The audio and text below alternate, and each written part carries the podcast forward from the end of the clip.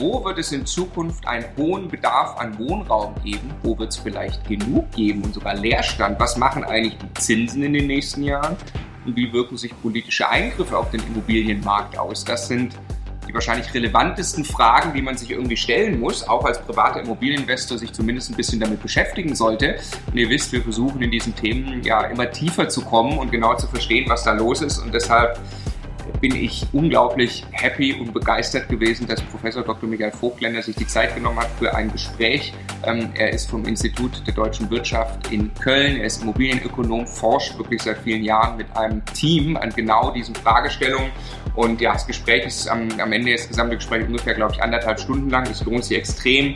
Ich möchte auch wirklich rausfinden, was Wissen, logischerweise heißt das, es ist da auch Glaskugel dabei. Aber wie gut wissen wir denn so Dinge wie Demografie? Können wir vorhersagen, wo, wo, wo werden viele Menschen sein in Zukunft in Deutschland, in welchen Städten und wo wenige?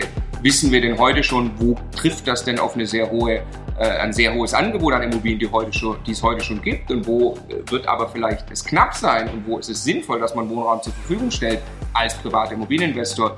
Das Thema Zinsen, ja, es ist extrem viel tiefer. Auch in dem Gespräch habe ich hier wieder vieles gelernt, ähm, wie eigentlich Zinsen, also dass man schon ein paar Ideen hat, die nächsten Jahre, wohin sich die Zinsen entwickeln und warum.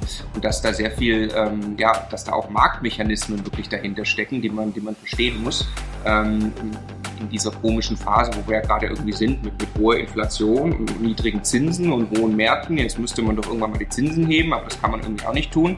Ähm, darüber sprechen wir und dann natürlich äh, politische Eingriffe in den Immobilienmarkt, ja, Mietpreisbremse, Mietendeckel. Äh, was passiert eigentlich mit den ganzen, äh, mit der energetischen Sanierung? Wie kann man das umsetzen? Wer kann es am Ende bezahlen? Was ist da für ein richtiger Ansatz? Und was äh, glaubt Professor Dr. Michael Vogtländer auch, was, was davon wird kommen, ganz konkret? Ja? Ähm, auch das kann man natürlich nicht 100% vorhersagen, aber wir sprechen dann eben auch darüber, wie gut wissen wir denn diese Dinge? Wie gut ist denn der aktuelle Stand der Wissenschaft zu diesen Themen?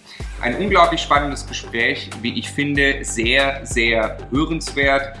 Äh, bevor es losgeht, muss ich noch ein Sorry loswerden und zwar für meinen Ton. Es tut mir leid, äh, es ist äh, uns ein Handy ausgefallen, an dem das Mikrofon angeschlossen war. Ist aber auch wurscht. Professor Vogtländer ist super zu hören und äh, ja, sorry dafür. Viel Spaß. Der Immokation Podcast. Lerne Immobilien. Herzlich willkommen zu diesem Gespräch, auf das ich mich sehr, sehr freue, das sicherlich sehr spannend wird, äh, mit Professor Dr. Michael Vogtländer. Hallo Michael. Ja, hallo Marco, grüß dich. Ich habe tatsächlich in den letzten Tagen mehreren Leuten gesagt, ich freue mich unglaublich auf dieses Gespräch. Ähm, ich kann nämlich einem Wissenschaftler zum Thema Immobilien, weil alle Fragen stellen, die ich so habe. Ähm, du bist äh, am Institut und wir sind auch gerade hier für Wirtschaft in Köln tätig, seit 2005, glaube ich. Seit 2005, genau. Genau, und du bist Immobilienökonom, kann man so sagen, mhm. und Dozent auch für das Thema. Mhm. Du hast, äh, es gibt unglaublich viele Publikationen von dir, also wenn man googelt, äh, findet man eine ganze Menge ähm, äh, rund um das Thema Immobilien, Immobilienmarkt und du hast einen Podcast, 1A Lage, kommen wir mhm. nachher noch dazu. Und ähm, ja, ich freue mich so auf das Gespräch, weil das sehr, sehr spannend ist, glaube ich, für den privaten Immobilieninvestor. Ähm, mal zu fragen und ich stellvertretend für quasi die Community und mehrere private Immobilieninvestoren mal einen echten Wissenschaftler, Immobilienökonom zu fragen, wie geht es eigentlich der Branche gerade? Und daraus vielleicht auch abzuleiten, so ja, wohin könnten Immobilienpreise gehen, in welchen Lagen könnten sie wohin gehen, wohin könnten sich Mietpreise entwickeln? Ähm, und am Ende natürlich davon für sich selber abzuleiten, wo macht das Investieren Sinn. Mhm. Weil wir haben logischerweise sehr viel zu tun mit äh, Leuten aus der Praxis, kleinen Investoren, großen Investoren. Ähm, die gucken sich aber das Thema jetzt nicht unbedingt wissenschaftlich fundiert an, ist logischerweise auch sehr schwierig für die einzelne Person, aber du machst genau das seit vielen Jahren. Und deshalb bin ich mal sehr gespannt, was, was wissen wir überhaupt über den Immobilienmarkt, wie, welche Studien, welche Daten gibt es denn dazu, wohin sich das alles so entwickeln wird und wie gesagt, was kann man vielleicht davon auch ableiten, wo lohnt sich äh, das Investieren für den privaten Investor. Ähm, bevor wir eigentlich wie das Gespräch jetzt so aufbauen, dass mhm. wir über eben, ja, groß drüber steht wahrscheinlich so Immobilienpreise, Mietpreise, wie entwickelt sich das? Und dann gibt es eben ein paar Einflussfaktoren drauf. Mhm. Das eine wird so Angebot und Nachfrage sein, also Demografie und Wohnflächen und so. Dann die Zinspolitik. sehr entscheidender Hebel ja äh, logischerweise für Immobilienpreise, ein Einflussfaktor. Ähm, wir wollen sprechen über politische Eingriffe, ähm, Mietendeckel, Mietpreisbremse und Co., die mhm. logischerweise auch äh, auf Preise Einfluss haben. Und ähm, äh, die Frage ist, funktionieren die, welche könnten kommen, machen Sinn und so weiter. Und dann haben wir noch ein paar Bonusfragen, wie würdest du investieren und, und solche Geschichten. Ähm, genau, bevor wir da reingehen, vielleicht kannst du nochmal einfach äh, selber kurz erzählen, was machst du hier? Ähm, wie sieht deine tägliche Arbeit aus und was macht das Institut für Wirtschaft in Köln? Ja, erstmal willkommen hier im Institut der deutschen Wirtschaft in Köln, direkt am Rheinufer. Ähm, vielleicht erstmal zum Institut selber. Das Institut ist das größte private Wirtschaftsforschungsinstitut in Deutschland. Wir forschen rund um alle Themen äh, der Gesamtwirtschaft. Also es geht um Steuerpolitik, es geht um Auslandsmärkte, es geht um Wettbewerbsfähigkeit in Deutschland, Digitalisierung, Bildung und seit 2005 auch die Immobilienwirtschaft ähm, im Bereich Immobilienwirtschaft. Wir sind ein Team, also ich verantworte auch noch die Finanzmärkte, das ist natürlich naheliegend. Wir sind ein Team von insgesamt sechs Wissenschaftlern, die sich mit den Themen beschäftigen. Und ähm, ja, letztlich beschäftige ich mich mit allen Themen, die so aus volkswirtschaftlicher Perspektive äh, wichtig sind für den Immobilienmarkt. Das heißt, es geht zum Beispiel darum, haben wir eine spekulative Blase im Immobilienmarkt? Äh, wie könnte man die identifizieren? Aber es geht auch um Fragen, wie äh, wirken sich Regulierungen auf den Immobilienmarkt aus, was verändert sich, wenn wir eine Mietpreisbremse, einen Mietendeckel haben. Oder aber auch ein Thema ist die energetische Gebäudesanierung. Wir wollen vorankommen mit dem Klimaschutz im Gebäudesektor. Welche Stellschrauben müssen wir da drehen und äh, wie können wir das angehen? Also all diese Themen, die so eine Marktbedeutung haben. Gibt aber auch schon mal Themen wie zum Beispiel das Bestellerprinzip bei Maklern, äh, mit denen ich mich auseinandergesetzt habe. Also es ist ein bunter Strauß an Themen und ähm, ja, die Themen gehen auch nicht aus. Und wie sieht denn eine tägliche Arbeit aus? Also versuchst du Daten zu finden, mit Leuten zu sprechen? Wie, äh, wie kann man sich das vorstellen, wissenschaftliches Arbeiten? Um diese Fragen zu beantworten, das sind ja keine kleinen Fragen. Ja, also es ist, es ist natürlich ähm, durchaus vielfältig. Ähm, das Wesentliche ist natürlich, dass wir Studien erstellen. Das heißt, wir, wir, schreiben die Studien, wir müssen dafür recherchieren, wir müssen natürlich die Daten immer auch analysieren, äh, auch Daten finden, das gehört auf jeden Fall dazu. Ein wesentlicher Bestandteil ist aber natürlich auch ähm, mit Projektpartnern zu sprechen, mit Auftraggebern zu sprechen. Also wir machen sowohl Drittmittelforschung als auch aus eigener Initiative heraus. Und äh, auch Vorträge gehören ganz sicher dazu, ähm, die, die Ergebnisse eben auch den Medien zu erklären. Gespräche mit Journalisten ist auch ein wesentlicher Bestandteil. Also jeder Tag ist ein bisschen anders, aber äh, es geht schon auch darum, ja, zu recherchieren, sich in die Themen einzulesen, ähm, Daten zu analysieren, wahrzunehmen, was da auch draußen im Markt passiert. Also ich bin sehr gespannt, was wir denn alles so wissen überhaupt oder beziehungsweise ihr eben wisst äh, über den Immobilienmarkt. Dann lass uns mal anfangen. Äh, wohin gehen Immobilienpreise? Was beeinflusst Immobilienpreise? Erster großer Block. Angebot und Nachfrage. Ja, das heißt, ich muss äh, mir überlegen, äh, wie viele Leute suchen Wohnungen und wie viele Wohnungen gibt es. Fangen wir mal auf der Seite an, wie viele Leute suchen Wohnungen. Stichwort Demografie. Ähm, ich habe so im Kopf, also es wird so gesagt, also wir sind in den letzten Jahren ist Deutschland weiter gewachsen. Es gab immer mehr Menschen, auf ganz Deutschland bezogen. In den nächsten Jahren ähm, kann Deutschland noch ein bisschen weiter wachsen und dann weiß man nicht so genau, dann kann sein, dass es irgendwann mal dann wieder runtergeht. Wenn man sich jetzt nur Geburten und Sterbefälle anschaut, dann ist klar, dass Deutschland anfangen wird, bald zu schrumpfen. Ist das so richtig oder wie ist da der aktuelle Kenntnisstand?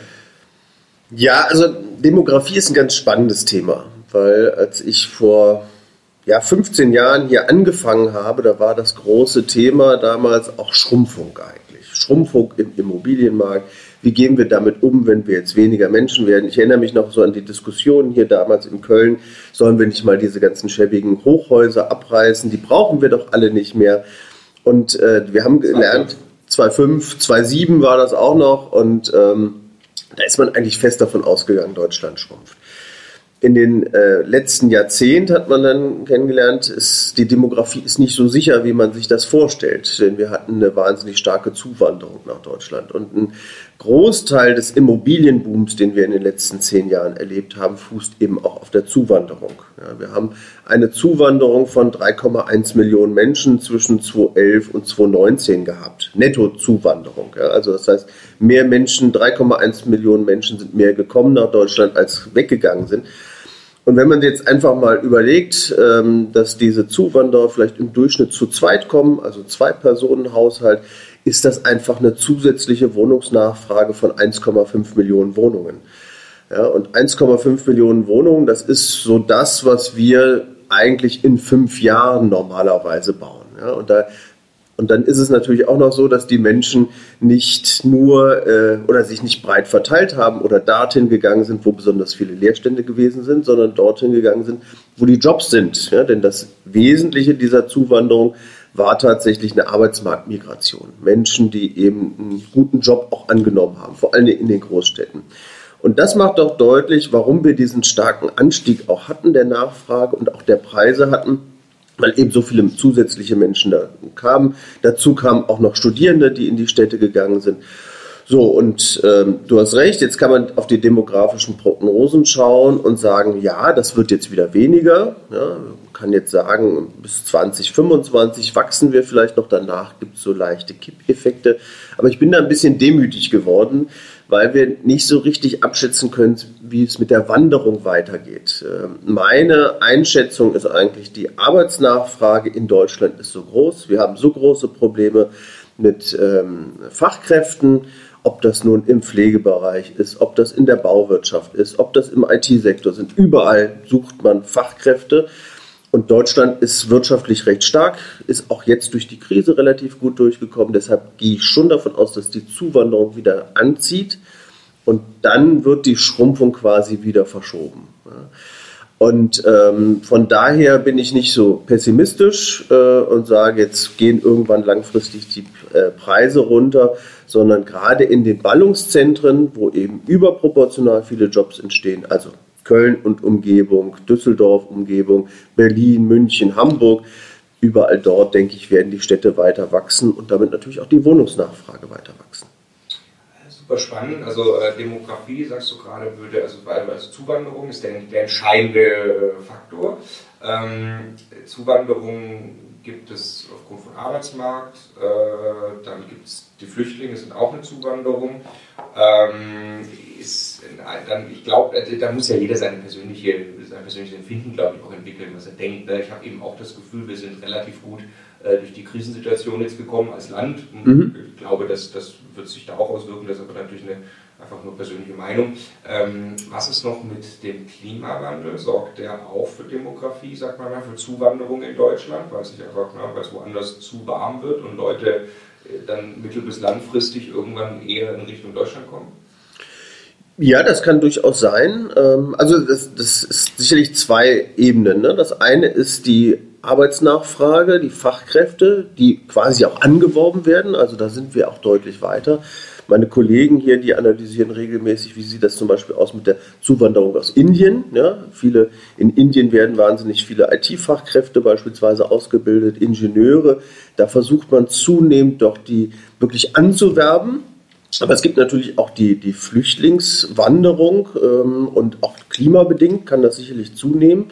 Wenn wir das jetzt fortschreiben, ähm, werden sicherlich größere Teile Afrikas auch schlechter bewohnbar sein. Die Situation ist ohnehin schlecht. Also ich glaube, der Druck auf Europa insgesamt wird zunehmen. Ähm, und äh, ich denke mal, also ich glaube mittlerweile nicht mehr so richtig, dass wir wirklich diese Schrumpfung erleben werden.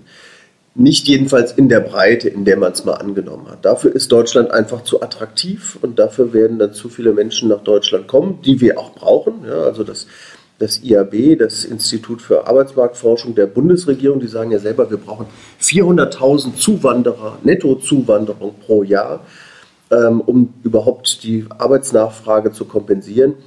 Also ich glaube nicht, dass es eine Schrumpfung gibt. Es gibt eine Schrumpfung in einzelnen ländlichen Kreisen. Das ist sicherlich ein Thema. Da haben wir ganz große Probleme. Ob das nun hier die Eifel ist ob das nun die Uckermark ist, ähm, der Schwarzwald, das sind Regionen, die haben große Probleme. Da ziehen die jungen Menschen auch weg. Aber in vielen anderen Regionen, ähm, die wirtschaftlich gut dastehen, äh, da werden wir weiterhin Einwohnerzuwachs erleben. Und wie, wie gut, also mich würde das aber noch Demografie, wie, wie gut ist dein Gefühl, wissen wir das? Also das, da muss man schon einfach für sich eine, eine, eine Meinung finden. Also kann das, kann das sein, dass wir massiv weiter wachsen oder massiv schrumpfen? Wie, wie, wie groß ist dann der, Effekt auf den Immobilienmarkt? Also wie groß ist das, das Risiko quasi oder die Chance, die dadurch vielleicht für mich entsteht? Ja, eine absolute Sicherheit gibt es da natürlich nicht. Und ähm, um gerade mit Blick auf den Immobilienmarkt ist es natürlich auch nochmal ein Unterschied, zum Beispiel, ob die Menschen nach äh, Köln gehen oder ob sie nach Leverkusen gehen. So, und umso kleiner wir das aufteilen, umso schwieriger wird natürlich die Prognose. Also das, das, die große Unbekannte ist erstmal, wie viele Zuwanderer kommen überhaupt, wie sieht das aus? Und dann natürlich die Frage, wo gehen sie hin?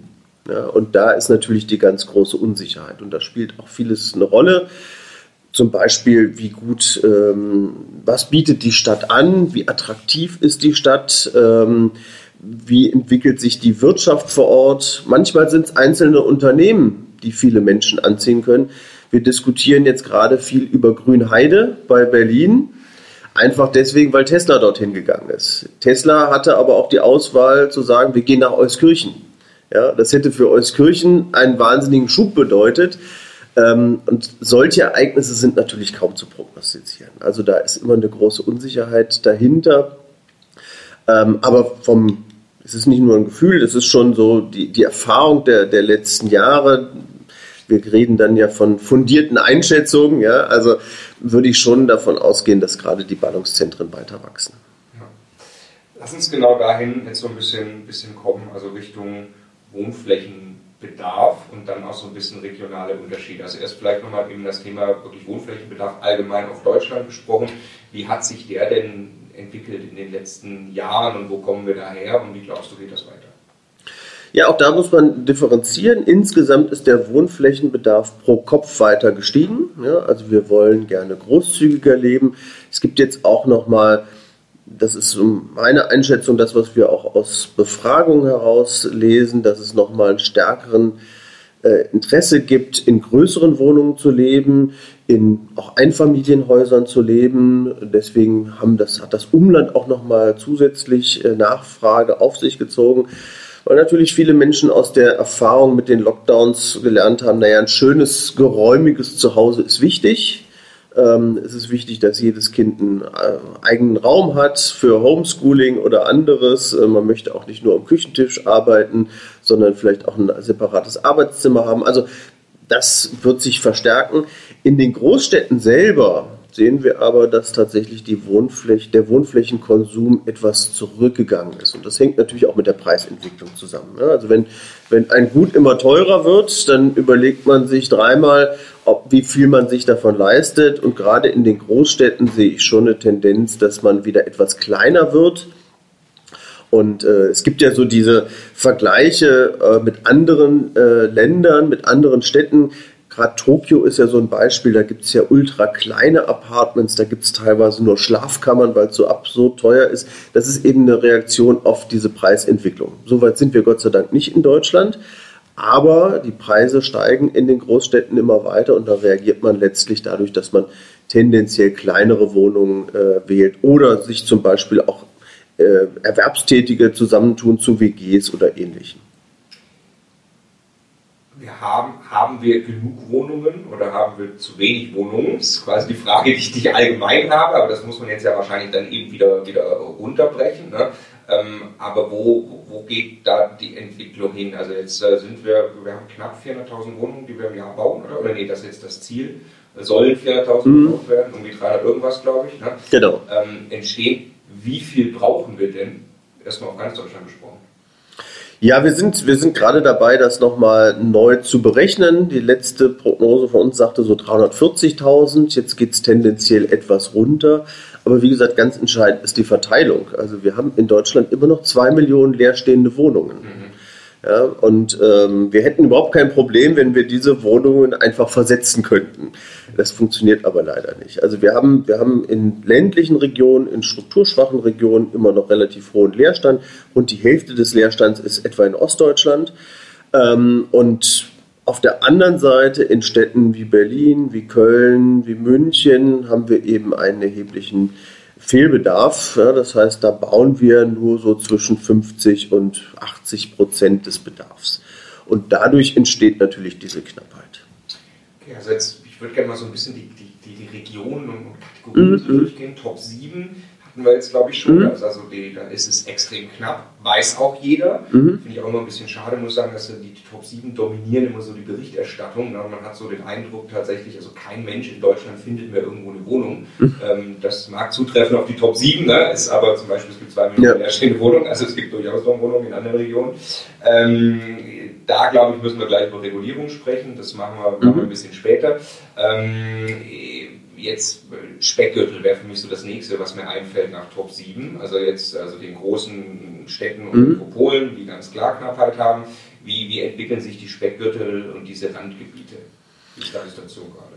Genau, also die, die, das Umland dieser Top 7 oder dieser ganz großen Städte ähm, ist äh, letztlich auch boomend gerade. Ähm, eigentlich erleben wir seit 2016, dass gerade die deutsche Bevölkerung eher wieder rauszieht aus den Großstädten. Ne? Also dieser Wanderungssaldo, wenn man nur die deutsche Bevölkerung betrachtet, ist negativ. Das heißt, mehr Menschen ziehen raus als rein in die Großstadt. Und das hat jetzt nach der Corona-Pandemie oder während der Corona-Pandemie eher noch mal ein bisschen zugenommen, weil die Leute sagen, lieber ein bisschen großzügiger wohnen, schönes Einfamilienhaus und auch die Arbeitswelt ändert sich ja gerade. Ne? Also wenn wir jetzt darüber diskutieren, dass man vielleicht nur noch zwei oder dreimal die Woche ins Büro muss, dann kann man natürlich sagen, okay, dann kann ich mir auch ein bisschen längeren Anfahrtsweg leisten. Das ist nicht ganz so schmerzhaft und dann kann man auch ein bisschen weiter rausziehen und dafür ein schöneres Zuhause haben. Und davon profitieren gerade diese Standorte, aber eben auch so diese, diese kleineren kleineren oder mittelgroßen Städte rings um die Großstädte, also so ein Standort wie Neuss zum Beispiel, wie Hilden, wenn wir jetzt auf Düsseldorf schauen, oder Bergisch Gladbach oder auch Leverkusen hier ähm, oder auch rund um Berlin, die profitieren davon gerade alle. Da sehen wir sehr starke Preissteigerungen. Ähm, die Frage ist natürlich immer, wie lange hält das an? Ich glaube schon, dass es so ein wenn man ganz frei wählen könnte, wo möchte ich jetzt mein Reihenhaus haben? In Berlin Mitte oder in Wustermark, werden die meisten doch sagen, lieber nach Berlin. Also wenn es da ein bisschen sich lockert, ein bisschen die Preisdynamik nachlässt, dann ziehen schnell wieder Leute auch nach. Aber ich denke mal, das wird nicht so schnell gehen. Deswegen dieser Speckgürtel ist, glaube ich, schon attraktiv insgesamt. Ist, äh, ist so meine Beobachtung richtig zum Speckgürtel? Also, mich, also wir selber investieren in, in Brandenburg und Bayern, da kann ich es für mich so am mhm. besten mein, mein Gefühl ausdrücken. In Bayern haben wir jetzt dieses Jahr an der A94 entlang ein paar Wohnungen gekauft, also das ist nach Osten raus. Mhm. Ähm, und äh, da ist also bis zu einer Stunde Fahrzeit würde ich noch zum erweiterten Speckgürtel sozusagen mhm. zählen. Also wo man früher immer gesagt hat, glaube ich, unter Immobilieninvestment gehen wir das S-Bahn-Netz entlang. Da sind wir weit außerhalb des S-Bahn-Netzes, aber mhm. man ist tatsächlich mit der Autobahn recht gut angebunden. In ähm, Speckgürtel Berlin, also auch wirklich sehr, sehr weit raus, ähm, haben wir investiert in, in, Nauen oder Überswalde oder solche Städte. Oder eben auch Fürstenwald ist ja da bei Tesla, mhm. ein bisschen Glück. Ne?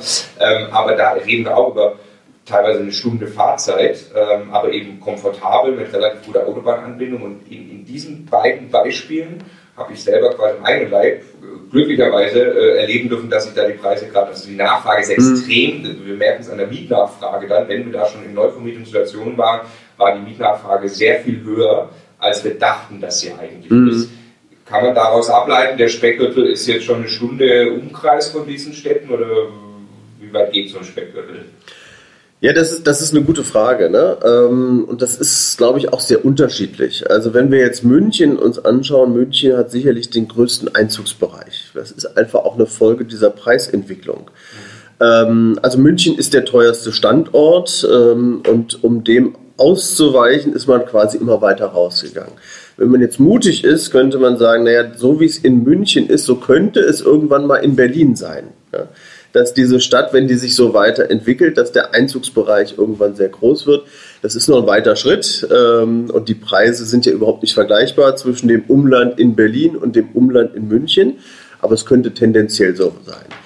Und ähm, ich schaue ja eher auch so auf das äh, Gesamtgesellschaftliche, was ist da eigentlich wünschenswert? Und ich kann eigentlich nur sagen, wünschenswert ist es, dass wir den Kreis um die Großstädte möglichst weit ziehen weil das bedeutet, dass mehr Gemeinden auch eine Chance haben, eine Perspektive haben. Also gerade wenn wir jetzt Nordrhein-Westfalen schauen, da ist es ja teilweise sehr eng. Köln ist, äh, ist boomend. Wenn wir jetzt ins Ruhrgebiet schauen oder nach Wuppertal schauen, da ist eher Abriss dann das Thema gewesen. Und wenn es uns jetzt gelingt, durch gute Bahnverbindungen, durch eine attraktivere Infrastruktur, dazu gehören auch gesunde Kommunalfinanzen, den Kreis zu erweitern, dann haben alle einen Vorteil. Köln wird entlastet, Wuppertal kriegt neue Perspektiven und das sieht in Brandenburg natürlich ähnlich aus.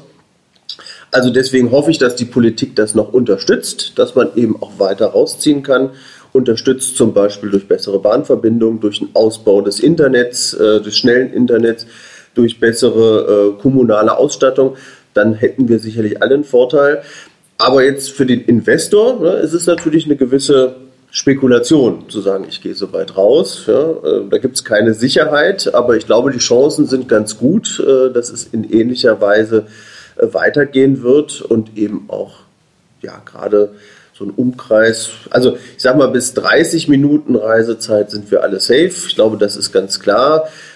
Jetzt mit Blick auf Nordrhein-Westfalen schauen wir eher so auf die Reisezeit 45 Minuten. Ja, das äh, ist, glaube ich, dann, da ist man dann zum Beispiel in Düsseldorf dann so im Niederrhein oder so, was bisher auch nicht so, so gut läuft eine Stunde ist schon weit, würde ich jetzt gefühlt sagen. Wenn dann gerade ein Stau oder so noch dazukommt, dann erweitert sich das sehr schnell. Aber äh, nicht ausgeschlossen, dass das so geht. Und gerade Berlin hat natürlich auch große Perspektiven. Ja. genau, also 30 Minuten um München rum zum Beispiel, das ist ja schon nicht mehr bezahlbar genau. genau. wenn man aus Rendite-Gesichtspunkten investiert. Okay, jetzt haben wir über Top 7 gesprochen, jetzt haben wir über Spektrum gesprochen, also du hast schon ein bisschen Wuppertal angesprochen, wir selber äh, machen auch was in NRW, übrigens auch in Wuppertal okay. und Essen. Mhm. Ähm, würden diese Städte interessieren oder auch Magdeburg. Da haben wir ein Haus, äh, ein Mehrfamilienhaus. Äh, fand ich ganz witzig, weil in eurem 1A-Lage-Podcast äh, erwähntest du Magdeburg als möglicherweise eine Empfehlung, wer bereit ist, mhm. da äh, sicherlich auch ein Risiko zu gehen. Ähm, ich möchte jetzt auf die, wie, wie schätzt du diese Städte ein? Ähm, die, die haben für mich eine Gemeinsamkeit. Äh, da können sich Mieter immer noch aussuchen, in welche Wohnung sie ziehen. Also da gibt es einfach genug Wohnungen, wenn man in Magdeburg vermieten möchte, wenn man in Wuppertal vermieten möchte. Je nachdem natürlich gibt es wieder Mikrolage. Gerade in Essen ist da Mikrolage mhm. äh, auch, auch sehr entscheidend, glaube ich. Ähm, aber da, wenn man sich dann anschaut, was hat denn mein potenzieller Mietinteressent für eine Auswahl, dann hat er eine ziemlich große Auswahl. Mhm. Äh, sind das trotzdem gute Investitionschancen, solche Städte? Also unterscheiden wir erstmal. Ähm, ich finde Ostdeutschland sehr spannend. Ja? Ostdeutschland sehr spannend, weil ähm, wir da eine große Dynamik sehen. Ähm, wir haben im letzten Jahr mal eine Analyse gemacht, welche Standorte oder welche Regionen haben denn so ein unterdurchschnittliches Wohlstandsniveau, äh, was so die Arbeitslosigkeit, was so das BIP angeht. Und welche haben davon besonders stark zugelegt? Und da findet man vier Regionen allein in Ostdeutschland das ist äh, Westsachsen, das ist Mittelthüringen, das ist äh, zwei ähm, Regionen rings um Berlin, die da besonders zugelegt haben. Und ähm, insgesamt muss man sagen, dass äh, Ostdeutschland ja lange das Sorgenkind war, dass wir aber zunehmend sehen, da passiert was. Da gibt es eine wirtschaftliche Dynamik, die Abwanderung hat nachgelassen, die Löhne legen stärker zu. Die Löhne haben dort auch wesentlich stärker zugelegt als die Mieten, ja, was eben auch verheißt, dass es da ein gewisses Aufholpotenzial gibt. So und ähm, Leipzig, Dresden sind schon lange etabliert als Immobilienstandorte, aber das zieht jetzt eben weiter. Da sind jetzt Standorte wie Jena attraktiv, Erfurt, Chemnitz zum Beispiel ist auch so ein Standort. Und ich denke, Magdeburg ähm, kann auch zulegen. Ja, wir haben auch schon gesehen, dass die Mietsteigerungen und Preissteigerungen in Magdeburg durchaus überdurchschnittlich stark sind. Magdeburg ist natürlich so ein Standort, da gibt es noch nicht die ganz große Industrie. Ja, das ist immer noch so das Problem. Aber so mit Blick auf die Zukunft denke ich, die Chancen sind sehr gut, dass man von dem jetzt sehr niedrigen Niveau dann auch aufschließen wird. Magdeburg hat auch eine große Universität, ist auch immer so ein Kriterium. Ähm, und von daher sehe ich die Chancen durchaus positiv hier. Es ist natürlich bei allem immer ein gewisses Risiko dabei, ja, sonst wird es ja auch jeder machen. Äh, das gehört einfach auch dazu, aber ich würde sagen, die Chancen da sind, sind sehr, sehr gut.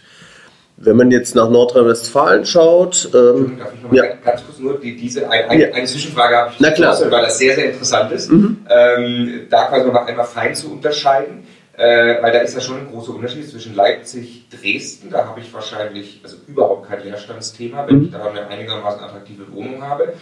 Magdeburg muss ich mich schon wirklich, kannst du nicht aus Erfahrung sagen, wir werden in wenigen Wochen erst in die Vermietung gehen bei unserem Haus. Mhm. weiß ich selber noch nicht, aber da bin ich mit einigen Leuten in Kontakt. Da kann man schon gut vermieten, aber da muss man auch einen guten Job in der Vermietung mhm. machen. Chemnitz sagen viele Investoren, da hast du schon wirklich flächendeckend auch Leerstand, da musst du also einen richtig attraktiven Wohnraum haben. Wie, wie, wie, also, wie siehst du da das Gefälle? Glaubst du quasi, dieses, das, das, ähm, äh, die Prognosen für die Städte Chemnitz oder Magdeburg sind dann so, dass da irgendwann mehr Leute wohnen wollen? Oder sagst du, also ich frage mich, warum überhaupt, warum steigen, und das ist ja so in Magdeburg, die Preise und Mieten, warum steigen die, wenn sich der Mieter die Wohnung eigentlich aussuchen kann?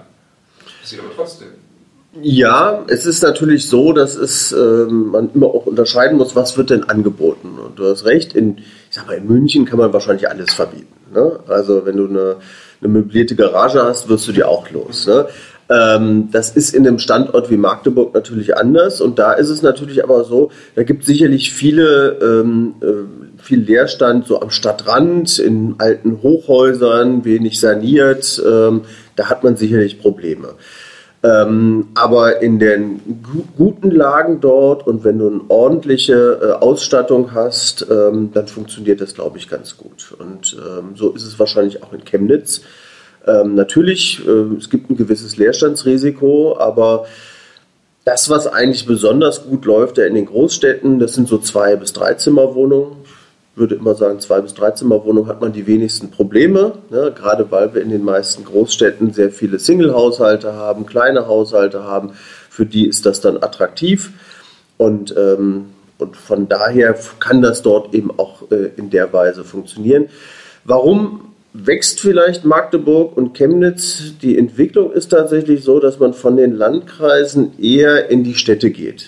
Ganz einfach deswegen, wenn wir das mal jetzt auch uns weiter überlegen, wie entwickelt sich der Arbeitsmarkt. Ähm, wir haben immer weniger Industriebeschäftigte, weil es dort Automatisierung gibt, weil es dort eben neue Technologien gibt und da braucht man weniger Belegschaft. Wir brauchen aber viel Menschen, die im Dienstleistungsbereich arbeiten. Wir brauchen viele Menschen, die in wissensintensiven Industrien arbeiten ähm, die beraten, die forschen, die äh, an Technologien arbeiten. Und das funktioniert alles in den Städten besser. Und das zieht sozusagen die Menschen in die Städte. Und ich glaube, ein weiterer Treiber werden auch die Energiekosten sein. Ähm, CO2-Bepreisung macht das Pendeln einfach auch teurer auf Dauer. Ist sicherlich auch nochmal ein Argument für die Städte. Ähm, auch vielleicht einen kleineren Wohnraum und dann kann man auch direkt in die Städte gehen. Also ich glaube, es geht so ein Zug in die Städte und das heißt, auch Magdeburg wird weiter wachsen aufgrund der Wanderung aus dem Umland. Und das ist, glaube ich, die, die interessante Chance hier. Gibt es äh, irgendwo Prognosedaten, wo du sagst, die sind einigermaßen verlässlich? Wenn ich mich jetzt frage, ob ich in Magdeburg oder Stadt XYZ investieren sollte, äh, da kann ich hingehen und da steht dann die Prognose. Also man kann es ja googeln, ähm, da findet man auch beliebig unterschiedliche Werte. Also eine, eine, neue Prognose, die wir jetzt auch verwendet haben, um, um Wohnungsbaubedarfe zu äh, berechnen, ist das BBSR. Ja, das BBSR, Bundesinstitut für Bau, Stadt- und Raumforschung in Bonn, die haben eine relativ aktuelle äh, Bevölkerungsprognose veröffentlicht für alle 401 Kreise. Da kann man sich dann eben äh, reinschauen. Aber ne, das ist im Endeffekt immer eine gewisse Fortschreibung. Ja, ähm, und es kann sich da immer viel ändern. Das ist eben klar. Da gibt es Unbekannte, wie eben die Wanderung, worüber wir gesprochen haben. Aber so als groben, ähm, grobes Raster ist das auf jeden Fall hilfreich. Super, super. Ich hatte dich unterbrochen bei NRW. Genau, genau. Äh, NRW ähm, ist natürlich anders. Ja? Ich glaube, die Dynamik wird nicht ganz so groß sein wie jetzt in Ostdeutschland, kommt von einem anderen Niveau her. Ähm, und in NRW ist es natürlich komplizierter, weil es so vernetzt ist, weil es quasi viele Ausweichquartiere gibt. Ja? Ähm, und ja, Wuppertal kann spannend sein. Ich glaube, da funktioniert auch vieles ganz gut. Wuppertal hat aber natürlich auch einen relativ großen Leerstand, hat große strukturelle Probleme nach wie vor. Genauso wie das Ruhrgebiet. Ne? Also ähm, es wird immer darüber diskutiert, was passiert mit dem Ruhrgebiet, schafft man das nicht, dieses, das Ruhrgebiet, dass es da auch eine größere wirtschaftliche Dynamik gibt. Ähm, aber Fakt ist, dass das Ruhrgebiet wirtschaftlich immer noch ein bisschen hinterherhinkt.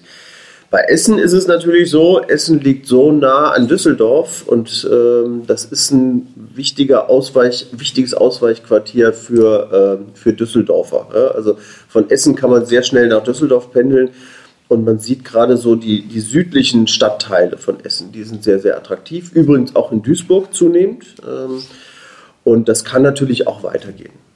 Aber wie gesagt, Ruhrgebiet, äh, das ist natürlich wirklich eine Wette. Da gibt es die Optimisten, die sagen, Technologieansiedlung, das funktioniert alles.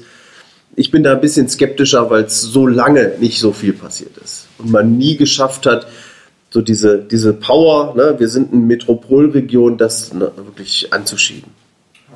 Sind, äh, kann man ganz grob, wir haben jetzt, also Top 7 sind A-Lagen, sagen, mhm. oder? Speckgürtel könnte man sagen, sind B-Lagen. Grob weiß nicht, und, und ist jetzt Magdeburg, Wuppertal und so, sind das C-Lagen?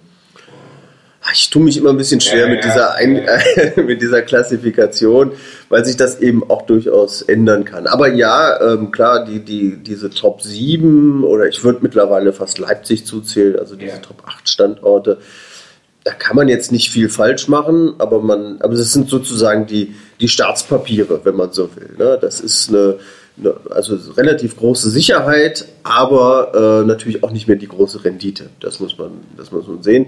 Wenn man eine größere Rendite haben will, dann muss man quasi auf die Aufsteiger schauen.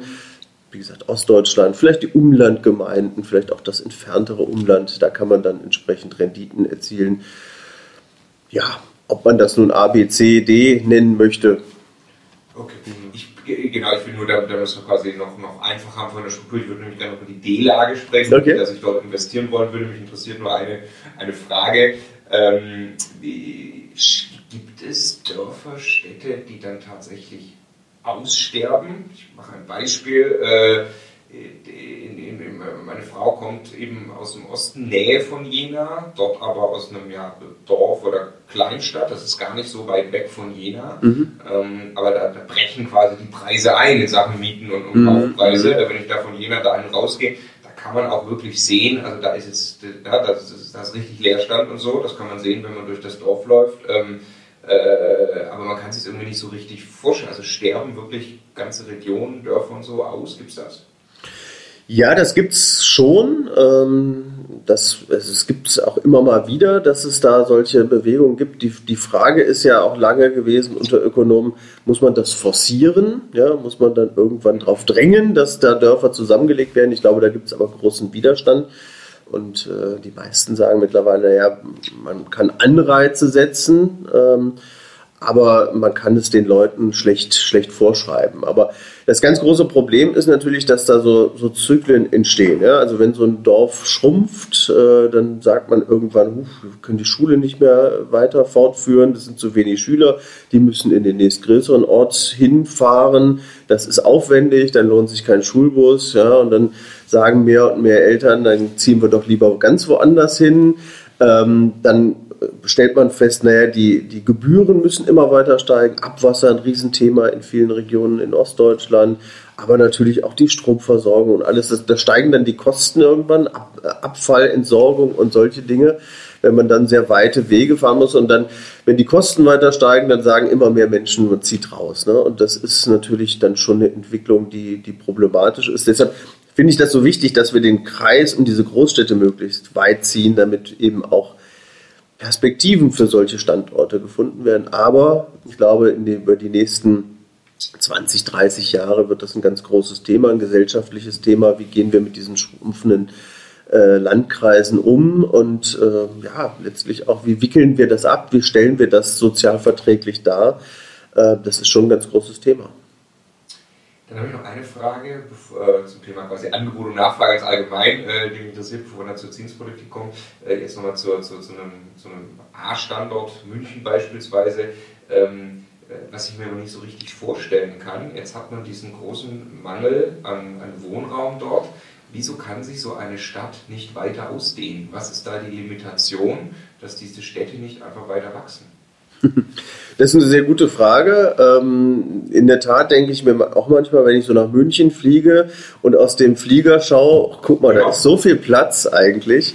Ähm, aber wir fesseln uns da natürlich selber teilweise, ne? weil ähm, ich glaube, jeder Bürgermeister stellt fest, wenn er jetzt ein neues Baugebiet ausweist, ähm, dass es dann erheblichen Widerstand gibt. Ja, dass man sagt, oh, wir wollen noch Naherholungsgebiet haben, wir wollen nicht noch mehr Verkehr in der Stadt haben. Da gibt es den Borkenkäfer oder die Fledermaus, die ganz wichtig sind, die müssen wir schützen. Ähm, und diese Widerstände sind nicht so ganz einfach aufzulösen. Und gerade bei einer Stadt wie München ist es natürlich so, das Stadtgebiet ist quasi erschöpft. Man kann nur dann wachsen, wenn man auf die Umlandgemeinden zugeht. So, die Umlandgemeinden sagen dann teilweise, hm, wir sind da auch schon groß, wir sind hier ausgestattet, äh, wollen wir jetzt wirklich die Münchner aufnehmen? Ja? Und wollen wir das, dass hier Menschen leben, die das eigentlich nur so als Schlafmöglichkeit haben? Ne? Und im Münchner Umland kommt vielleicht auch noch so hinzu, naja, wollen wir die Wähler aus München auch noch haben? Die wählen nachher nicht die CSU oder so. Ne? Also da gibt es verschiedenste, verschiedenste Punkte. In Nordrhein-Westfalen kommt dann noch teilweise hinzu, dass die Kommunen sehr äh, verschuldet sind ja? und dann so eine Stadt auch sagt, okay, wir haben jetzt den Kindergarten, der ist, äh, hat volle Kapazitäten, die Schulen haben volle Kapazitäten, wir müssten investieren. Das können wir aber gar nicht. Und deswegen sagen wir, wollen nicht wachsen. Also wir tun uns da teilweise sehr schwer mit neuem Bauland und deswegen kommen wir da auch nicht so richtig voran. Ja, also wir bräuchten eigentlich, und das wäre das, was ich mir von der, von der Bundesregierung gewünscht hätte, dass es da ein, ein Investitionsprogramm gibt für die Städte, dass man finanzielle Anreize setzt und sagt, okay, wenn ihr euch erweitert, dann geben wir eben Geld hinzu. Ähm, und das wäre sicherlich auch eine Möglichkeit gewesen, auch so manchen Widerstand zu überwinden. Ja, ich, ich finde das unglaublich. Also wirklich, wenn man diese Flächen sieht und die sind, also man sieht eigentlich die Lösung des Problems liegt in Form von Flächen da. Und auf der anderen Seite habe ich ja eine Debatte mittlerweile, wo Leute rumlaufen mit, mit, mit, mit äh, und Wohnkonzerne enteignen wollen. Äh, oder da steht Plakate steht drauf, töte deinen Vermieter. Äh, also so, so, mhm. krass ist das ja teilweise. Ähm, und dann gibt es aber äh, Flächen, wo wir also nicht bereit sind, die irgendwie äh, zu einer Nutzung zu bringen, die einfach das Problem lösen. Also das ist wahrscheinlich banal gedacht, so einfach ist es nicht, ja, haben wir gerade gehört, aber äh, ja, natürlich. Es gibt, es gibt unterschiedliche ähm, gesellschaftliche Ziele. Alle sagen, wir wollen den Wohnraummangel beseitigen, aber gleichzeitig wird ja auch gesagt, wir wollen nicht mehr so viel Siedlungsfläche, ja, wir wollen die Versiegelung stoppen. Und ich denke, das wird gerade mit den Grünen auch nochmal eine ganz, ganz spannende Diskussion sein, denn die wollen eigentlich nicht, dass man so viel neue Flächen ausweist, aber dann kriegen wir den Wohnungsmarkt eben auch nicht geregelt. Ne? Erklär das mal kurz, Versiegelung, das glaube ich ist ein spannendes Thema. Naja, wir haben, wir haben das sogenannte 30 Hektar Ziel in Deutschland. Das heißt, jeden Tag sollen nur noch 30 Hektar für Siedlungs- und Verkehrsfläche zur Verfügung gestellt werden. Da sind wir im Moment, also wir waren mal vor ein paar Jahren bei über 100 Hektar, die jeden Tag für Siedlungs- und Verkehrsfläche versiegelt wurden, also bebaut. Ähm, wir sind mittlerweile so bei 60 Hektar, das Ziel ist aber eigentlich 30 Hektar. Wegen Klimaschutz. Wegen Klimaschutz, Artenvielfalt, äh, diese Themen. Und ähm, das ist natürlich ein Problem, gerade bei den Großstädten, äh, die eigentlich erwachsen müssen von der Bevölkerungsdynamik her. Und ähm, das ist äh, ein Zielkonflikt, den wir da einfach haben, der nicht offen ausgetragen wird. Ähm, und von daher muss man sehen, wie das tatsächlich, wie das tatsächlich weitergeht. Ähm, eigentlich muss man sagen, bräuchten wir in den Großstädten, in München, in Berlin wirklich großvolumige Neubauprojekte. Also Wien zum Beispiel hat das gemacht. Die haben die Seestadt Aspern gebaut mit S-Bahn-Anschluss. Ähm, auch weitestgehend autofrei gestaltet, kurze Wege und so. Also eigentlich wirklich auch ein Vorzeigeobjekt mit dann in der Ausbaustufe, glaube ich, 20.000 Wohnungen, die da entstehen. Ähm, und sowas bräuchten wir eigentlich auch dort, aber wir tun uns wahnsinnig schwer mit solchen Projekten. Da sind natürlich auch die föderalen Strukturen. Ne? Man muss die Umlandgemeinden und die Großstädte zusammenbinden. Man muss da einen Ausgleich schaffen. Aber wir bräuchten sowas tatsächlich. Aber leider tut sich da sehr, sehr wenig. Um nur einmal aufzutauchen zum Thema Angebot und Nachfrage, glaubst du in ein paar Jahren, äh, sagen wir dann, weißt du noch damals, da gab es die Wohnraumknappheit in den großen Städten, äh, mittlerweile ist alles wieder normal, auch die Debatte hat sich gelegt, man kann einfach ganz normal irgendwie mieten, das beruhigt sich alles. Äh, oder wie geht es da weiter? Also es normalisiert sich schon etwas. Ja? Also ich glaube, die Sieht man jetzt schon, ja? also die Mietsteigerungen sind nicht mehr ganz so stark ähm, in vielen Standorten. Wir kommen ja auch ein bisschen voran mit der Bautätigkeit. Ja? In der einen Standort ein bisschen mehr, in anderen weniger. Also Hamburg macht zum Beispiel sehr gut. Da kommen wir relativ gut voran mit der Bautätigkeit. Köln oder München tun sich da deutlich schwerer. Ähm, also der Markt normalisiert sich schon ein bisschen. Die Zuwanderung ist ja auch nicht mehr ganz so stark. Ich glaube aber einfach, dass es eine gewisse Preisdynamik auch weitergeben wird. Was vielleicht wichtig ist für alle Investoren, den Fehler, den man nicht machen darf, die letzten zehn Jahre fortzuschreiben. Die letzten zehn Jahre waren besonders. Ja? Starker Arbeitsmarktaufbau, starke Lohnsteigerung, starke Zuwanderung und extreme Zinssenkungen. Das passiert jetzt nicht nochmal. Aber wenn wir jetzt eine Normalisierung haben, bedeutet das immer noch eine gewisse Mietsteigerung, nicht mehr ganz so stark, aber auch eine Preissteigerung, weil natürlich die Einkommen weiter steigen. Damit steigen in der Regel auch die Mieten und weil die Großstädte eben auch vielleicht langsamer, aber trotzdem weiter wachsen. Ja, also das bleibt und äh, wenn wir das Thema Demografie jetzt so langsam abschließen, einen wichtigen Punkt finde ich auch noch, ähm, womit man sich auch auseinandersetzen muss, was sicher ist in der Gesellschaft, ist die Alterung. Ja, die Zahl der über 65-Jährigen steigt kontinuierlich, die Lebenserwartung wird immer länger. Am beeindruckendsten finde ich immer die Zahl, wir haben heute rund dreieinhalb Millionen über 80-Jährige, das werden mal 2050 10 Millionen sein, die über 80 sind. Und ähm, ich glaube, wenn man sich so ein bisschen auch damit auseinandersetzt, was für Wohnungen passen denn zu diesen älteren Menschen, dann hat man auf jeden Fall ein steigendes Nachfragepotenzial. Ja? Also das heißt nicht unbedingt äh, in das große Einfamilienhaus investieren zum Vermieten. Da muss man damit rechnen, dass die Nachfrage leider weniger werden. Wir werden weniger Familien haben, aber so die Älteren, die bleiben und die wollen natürlich gerne gute Lagen, nicht beste Lagen, aber gute Lagen, zwei, drei Zimmerwohnungen, vielleicht noch barrierearm, dann hat man sicherlich einen ganz guten Ansatz. Sehr, sehr spannender Hinweis. Ne? Vielen Dank. Ähm, ich möchte auch nochmal unterstreichen, was du gerade sagtest, äh, dieses Fortschreiben der letzten, der letzten zehn Jahre äh, ist auch unsere Meinung immer, ähm, äh, man sollte nicht Immobilien kaufen mit der Idee, jetzt viel Geld zu verdienen über die Wertsteigerung ne? und im Prinzip darauf zu spekulieren, ähm, sondern das Investment muss in sich funktionieren, sich tragen und wenn dann eine Wertsteigerung on top kommt, dann ist das gut. Ähm, aber die braucht es ja eben nicht, damit eine Immobilieninvestition erstmal in sich funktioniert. Genau, genau. Also ich glaube, ja, man kann schon eine gewisse Preissteigerung unterstellen, aber man sollte es nicht übertreiben. Ja? Und auf keinen Fall die Preissteigerung der letzten Jahre. Das wäre übrigens genau das Kriterium für eine spekulative Blase. Ne? Wenn wir feststellen, die Menschen kaufen nur noch, weil sie die Wertsteigerung vor Augen haben, äh, dann entstehen schnell Fehlentwicklungen. Das sehe ich in der Gesamtheit aber nicht, äh, sondern eher, die Menschen halten die Immobilien relativ lange. Sie wollen sie ja gerade nicht kurzfristig wieder verkaufen, um Wertsteigerungen zu realisieren. Und von daher sehe ich da jetzt noch kein, kein Drehen. Aber aus den Erfahrungen in anderen Ländern, ne, es kann immer auch mal eine Situation geben, dass aus so einem Boom dann auch eine spekulative Blase entsteht, wenn man eben zu optimistisch ist weil quasi der psychologische Effekt ist, dass immer mehr Leute davon hören, boah, da haben jetzt in den letzten Jahren viele Leute Geld verdient, da, muss ich jetzt einfach dabei sein, ohne Genau. Ne? Genau, also so war es eigentlich in den USA. Ne? Also in den USA ist das auch sehr stark getriggert worden, zum Beispiel durch so Talkshows, ne? wo dann immer mal auch äh, Hausfrauen waren, die sagen, ich habe mit kleinem Geld hier die Immobilie gekauft und dann habe ich die mit ein bisschen Arbeitsleistung aufgewertet und mit einem satten Gewinn verkauft. Und dann haben viele gesagt, das kann ich auch. Und äh, irgendwann wurde dann gekauft, ohne dass man dann die Idee hatte, naja, funktioniert das auf Dauer eigentlich? Ja? Und dann kam es irgendwann zu Zwangsvollstreckungen, weil die Zinsen gestiegen sind und dann platzte quasi die Blase. Mit Blick auf Deutschland denke ich immer, naja, so optimistisch wie die Amerikaner oder die Engländer sind wir nicht. Ne? Also, so leicht gibt es auch nicht Geld. Ne? So leicht gibt es auch nicht Geld, genau, das, das kommt auch hinzu. Aber ich glaube, so diesen überbordenden Optimismus, äh, den sehe ich nicht unbedingt. Ja? Also die, die meisten Anleger in Deutschland sind sehr konservativ, eher vorsichtig, manchmal auch zu vorsichtig, gerade wenn es um das Thema Wohneigentum geht, zur Selbstnutzung.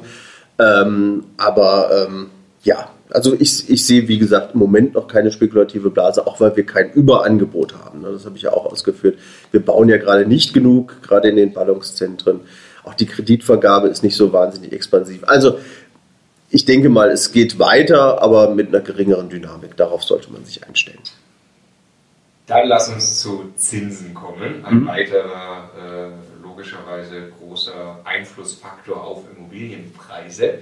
Äh, vielleicht kannst du da noch mal in deinen Worten auch sagen, warum beeinflussen Zinsen Immobilienpreise? Warum ist das so wichtig? Naja, es, es kommt letztlich von zwei Seiten. Ne? Das eine ist, wenn man jetzt selber eine Immobilie kaufen möchte, in der Regel finanziert man sie ja eben ähm, und äh, man muss dann Zinsen zahlen und wenn die Zinsen geringer werden, dann kann man tendenziell mehr Immobilien kaufen, beziehungsweise eine teurere Immobilie kaufen. Das heißt, dadurch steigt einfach die Nachfrage. Ja? Und das treibt natürlich dann auch die Preise. Ähm, oder für den Investor, der schaut immer, naja, was kriege ich am Kapitalmarkt, was kriege ich an Anleihezinsen, ja, wenn ich in Staatspapiere, in Unternehmensanleihen investiere und der sieht, naja, die Zinsen sind sehr niedrig und dann sucht man nach Alternativen. Das sind typischerweise Aktien oder das sind eben auch Immobilien. Man kann es auch noch mal ein bisschen technischer sagen. Ähm, das finde ich auch immer wichtig was ist eigentlich der Wert einer Immobilie? Der Wert der Immobilie bestimmt sich durch die zukünftigen Erträge, die ich damit erziele, also meine Netto-Mieteinnahmen, und die muss ich auf den heutigen Tag diskontieren, abzinsen. Ja, und wenn der Zins natürlich entsprechend niedrig ist, ist der Wert dieses Zahlungsflusses nochmal höher. Ja, das ist so die einfache Finanzmathematik. Und ähm, von daher gibt es einen sehr engen ähm, Konnex zwischen den Zinsen, den Preisen und den Mieten.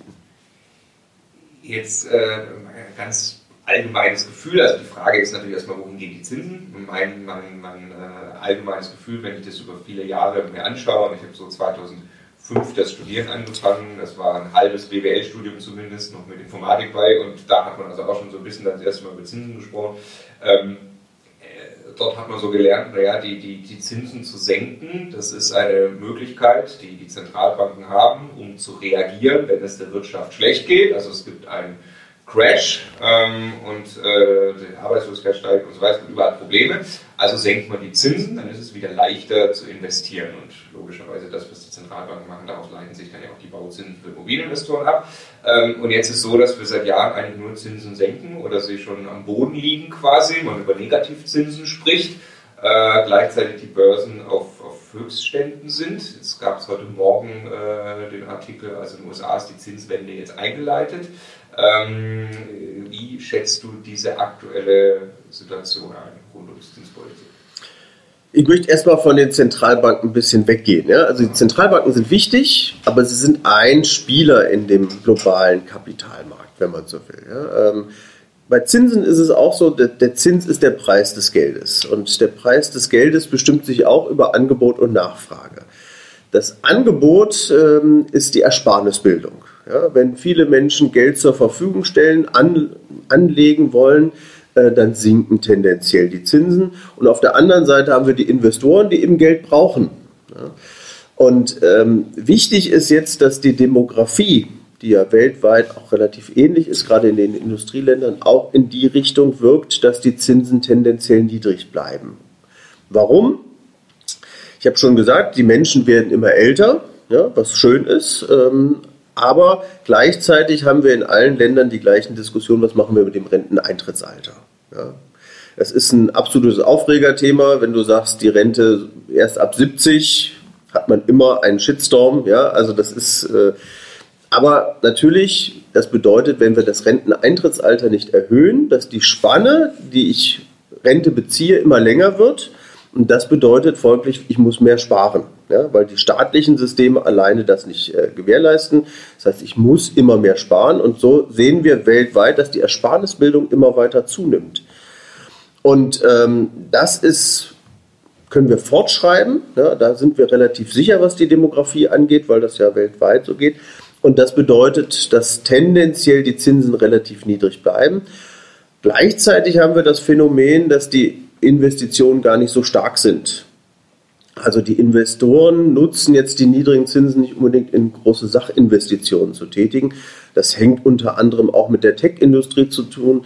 Ähm, wenn wir jetzt auf das Silicon Valley gucken, da sind ganz viele Unternehmen, die überhaupt keine Investitionen tätigen im klassischen Sinne, sondern die ähm, äh, Netto-Sparer sogar sind, also selber Geld zur Verfügung stellen. Das hängt damit zusammen, dass viele Unternehmen ja quasi enorme Marktvorteile haben. Ne? Wir haben das typische Phänomen, dass es äh, dieses The Winner Takes It All gibt. Ja? Es gibt ein Google, es gibt ein Amazon, es gibt ähm, ein Microsoft. Also die haben sozusagen ihre, ihre ähm, Wettbewerbsvorteile.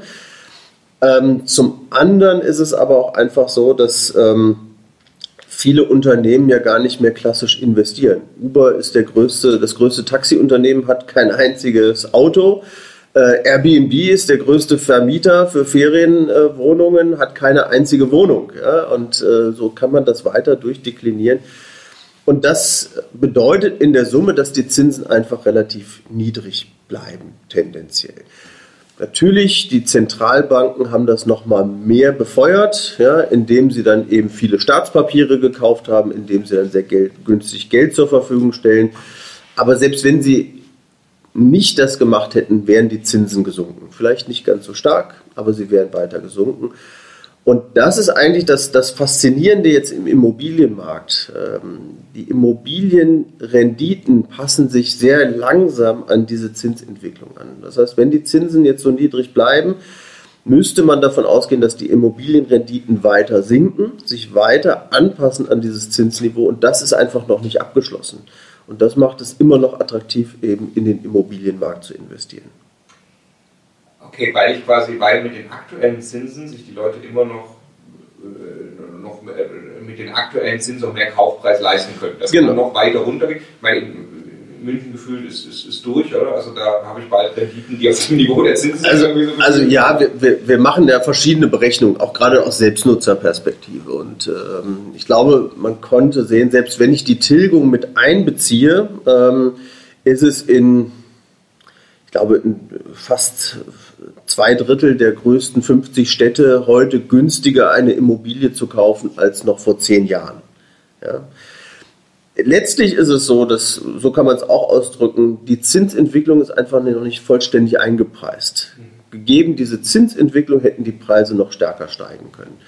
So, und das wird peu à peu abgebaut, ja, mit den stärkeren Preissteigerungen und die Zinsen stagnieren jetzt eher, gehen vielleicht sogar leicht hoch. Ja, also quasi der beste Zeitpunkt ist vielleicht vorbei, das muss man auch sagen, aber es ist immer noch attraktiv zu kaufen.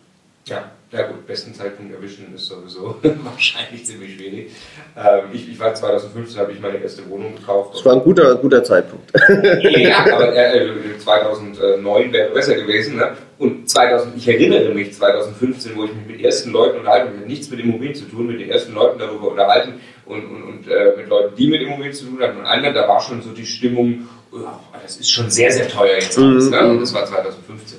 Ähm, äh, vielen Dank für, diese, für mich war in, meiner, in meinem Gedankenhorizont war bei den Zentralbanken Schluss, äh, so die quasi mhm. am Ende das bestimmen. Und tatsächlich steht aber dahinter, so habe ich es jetzt verstanden, ja, ähm, eigentlich auch wieder das Thema Angebot und Nachfrage. Äh, wie viele Leute stellen wie viel Geld zur Verfügung und wie viele Leute wollen das investieren? Richtig, genau, genau. Das, das steckt dahinter. Ich meine, was jetzt natürlich noch hinzukommt, ähm, ist das Thema Inflation. Ja? Also das, was ich jetzt beschrieben habe, ist quasi so die Realverzinsung ohne Inflation. Die sinkt tendenziell. Jetzt haben wir auf einmal das Phänomen, dass die Inflation zurückkehrt. Ähm, ich bin noch nicht ganz sicher, ob es jetzt wirklich temporär ist oder ob es dauerhaft sein wird. Ja, da gibt es einfach eine gewisse Unsicherheit. Wir haben jetzt einen steigenden, also zum Zusammenhang, ja, wenn ich Geld verleihe, ich möchte natürlich eine gewisse äh, Kompensation dafür haben. Das ist die Verzinsung, aber ich möchte natürlich auch nicht, dass meine Kaufkraft einfach aufgrund der Inflation zurückgeht. Also deswegen kommt die Inflation immer noch mal oben drauf und wenn die Inflation jetzt steigt, dann steigen natürlich auch die Nominalzinsen. Das hat natürlich dann auch Rückwirkung auf den Immobilienmarkt. Nun war es lange Zeit so, dass wir in der Europäischen Union oder weltweit eher mit Deflation gekämpft haben, ja, also gucken mussten, dass die Inflation irgendwie anzieht. Jetzt haben wir die Situation, dass aufgrund der Corona-Pandemie auf einmal die, äh, die Logistik nicht mehr funktioniert. Containerschiffe sind wahnsinnig teuer oder stehen gar nicht zur Verfügung. Es gibt keine Halbleiter, es gibt manche Baumaterialien nicht und dadurch steigen einfach die Preise. So, und das, äh, die Erwartung war eigentlich bis vor zwei, drei Monaten, das ist auf jeden Fall temporär und das läuft sich aus und dann haben wir wieder eine Normalisierung. Jetzt muss man natürlich sagen, umso länger das anhält, umso mehr Eigendynamik kann das bekommen. Ne? Dann kann Folgendes passieren, die Inflation ist hoch, dann sagen die Gewerkschaften, guck mal, wie teuer alles geworden ist, das wollen wir auch im Lohn haben. Und wenn dann die Löhne entsprechend steigen, dann äh, müssen die Unternehmen die Preise noch weiter steigern und dann gibt es so eine Spirale. Also daraus könnte natürlich eine gewisse Inflation entstehen. die die Zentralbank dann auch nicht so zulassen wird, dann muss sie tatsächlich die Leitzinsen auch anheben. Das hat dann natürlich schon auch gewisse Rückwirkungen auf den Markt und auch auf die Erwartungen. Also da kann dann der Zins wieder etwas steigen. Ich gehe aber nicht davon aus, dass es jetzt erhebliche Zinssteigerungen gibt. Also 2010, 2011 hatten wir noch Zinssätze von 4, 5 Prozent für 10 Jahre Laufzeit. Da kommen wir nicht wieder hin, aber es kann eben so in Richtung 2 Prozent auch mal wieder gehen. Und da muss man natürlich schon überlegen. Und dann gibt es sicherlich den einen oder anderen Investor, der vielleicht ein sehr, sehr teures Objekt gekauft hat, zum Beispiel in München Neubau fürs 50-fache. Da wird es dann natürlich schon schwierig. Ne? Aber in den meisten Standorten ist das immer noch unproblematisch und würde sich trotzdem noch lohnen. Super spannender äh, Aspekt mit der Inflation. Also das war auch noch ein Thema, was mich, was mich interessiert, dass du ähm, sagst, man, man, man weiß es gerade nicht so richtig, äh, wohin das geht. Also weil genau das hat eben, mhm. Ne, klar, jetzt hat man sehr hohe Inflation, das hat aber wieder temporäre Effekt, den man gerade hat. Und jetzt entwickelt sich das Gefühl, dass man über die nächsten Jahre möglicherweise eine, eine höhere Inflation hat, die dann wieder bekämpft werden muss mit steigenden Zinsen. Das genau. könnte passieren. Wie, wie gut kann man sowas vorhersehen? Ja, schlecht, ne? also ganz, ganz ehrlich, ähm, äh, das Bruttoinlandsprodukt, die Inflation, äh, Zinsen sind ganz schwer zu prognostizieren. Da gibt es einfach eine gewisse Unsicherheit. Ähm, es hängt dann auch eben mit Erwartungen zusammen. Also zum Beispiel auch ein Faktor, der jetzt noch neu reinkommt in die ganze Diskussion um die Zinsentwicklung. Wenn wir jetzt wirklich ernst machen mit den Klimaschutzinvestitionen und da in erheblicher Weise Milliarden pro Jahr investieren. Ne? Allein im Gebäudesektor müssten wir rund 40 Milliarden zusätzlich investieren, um hier voranzukommen. Äh, das kann natürlich auch nochmal das Zinsniveau heben. Ne? Also es gibt so ein paar Tendenzen, Inflation, mehr Klimaschutz, was schon auch in Richtung steigender Zinsen laufen kann. Aber es gibt eben auch weiterhin diese enorme Ersparnisbildung, die notwendig ist. Wir müssen alle mehr fürs Alter vorsorgen, sonst stehen wir ganz blöd da. Ähm, und äh, das ist immer, kann immer unterschiedlich stark wirken. Von der Grundtendenz her, denke ich, bleiben die Zinsen niedrig, aber es kann immer auch mal gewisse Ausschläge nach oben und unten geben. Sehr, sehr spannend. Ähm, lass uns zum dritten Aspekt gehen. Also jetzt redet man, äh, wenn man über Immobilienpreise redet, logischerweise dann eben über Angebot Nachfrage, über Zinsen, was wir gerade getan haben. Und äh, gerade so in den letzten ein, zwei Jahren äh, kam ein Rieseneinflussfaktor äh, immer mehr auf den Tisch. Das sind politische Eingriffe in den Immobilienmarkt. Ähm, während wir hier sitzen, kennen wir einen möglichen Koalitionsvertrag der Ampelregierung noch nicht. Ja, also, du kennst ihn schon. Ähm, Die sind verschwiegen. Genau, aber es gibt eben das Papier schon aus diesen Sondierungen. Äh, ähm, ich will aber erstmal ganz unabhängig davon, was da, was da, können wir gleich noch spekulieren, was da möglicherweise äh, auf uns zukommt, erstmal grundsätzlich einsteigen Seit vielen Jahren gibt es ja schon eine Regulierung am Mietmarkt. Fangen wir mal dort an. Äh, Mietpreisbremse. Ähm, wie gut sind solche Instrumente und was bedeuten sie für Mieter und für Vermieter? Ja, das, das ist gar nicht so einfach zu beantworten. Da muss man auch ein bisschen, bisschen ausholen. Ähm, also wenn man mal in die Literatur schaut, es gibt einen breiten Erfahrungsschatz zu, zu Mietregulierungen ähm, dann stellt man fest, es gibt ganz klare, ähm, ganz klare Belege, dass solche drastischen Mietstopps nicht funktionieren. Ne? Also Mietstopp heißt, ich erlaube einfach gar keine Mietsteigerung mehr. Solche Instrumente gab es in Spanien, gab es in Großbritannien, in USA teilweise, ähm, in skandinavischen Ländern, die haben alle so in den 50er bis 70er Jahren damit rumexperimentiert es gab dann immer die gleichen Reaktionen. Ja, auf so einen Mietstopp reagieren dann die Vermieter, indem sie entweder sagen, jetzt reicht's mir, jetzt verkaufe ich an die Selbstnutzer, ja, weil die sind nicht betroffen von dieser Regulierung. Deswegen haben wir unter anderem in Spanien oder in Großbritannien auch so hohe Wohneigentumsquoten. Oder die äh, Investoren sagen, okay, wenn sie nicht verkaufen können, aus welchen Gründen, dann ähm, investieren sie weniger in die Bestände. Die Qualität der Bestände geht dann deutlich zurück. Ähm, das ist zum Beispiel in Lissabon ein ganz großes Problem. 40 Jahre Mietstopp. Im inneren Zentrum hat man dort wirklich äh, besten Altbau, der aber in einem erbärmlichen Zustand ist, weil keiner mehr irgendwie investiert hat. Oder es gibt so Schwarzmärkte, dass man sagt, okay, die Miete ist jetzt nur 5 Euro, aber wenn du hier einziehen willst, bezahl mir mal für die Küche 10.000 Euro, die aus den 80er Jahren ist oder sowas. Ne? Also solche Reaktionen. Und das ist im Endeffekt immer schädlich für alle Seiten. Das ist natürlich für die Vermieter letztlich ein Problem, aber es ist irgendwann auch für die Mieter ein Problem, weil sie keine Wohnungen mehr wirklich bekommen oder keine qualitativ ordentlichen Wohnungen bekommen. Und äh, insofern ist man sich da eigentlich einig, dass solche Mietstopps nicht funktionieren. Wo man etwas großzügiger ist, äh, ist bei der Mietkappung, also bei der Verringerung der Steigerungsraten. Darum geht es ja eigentlich. Ne? Und dass man dann sagt, okay, manchmal ist es so, die Bevölkerung wächst so stark, es gibt so einen enormen Druck, die Bautätigkeit hängt immer ein bisschen zusammen.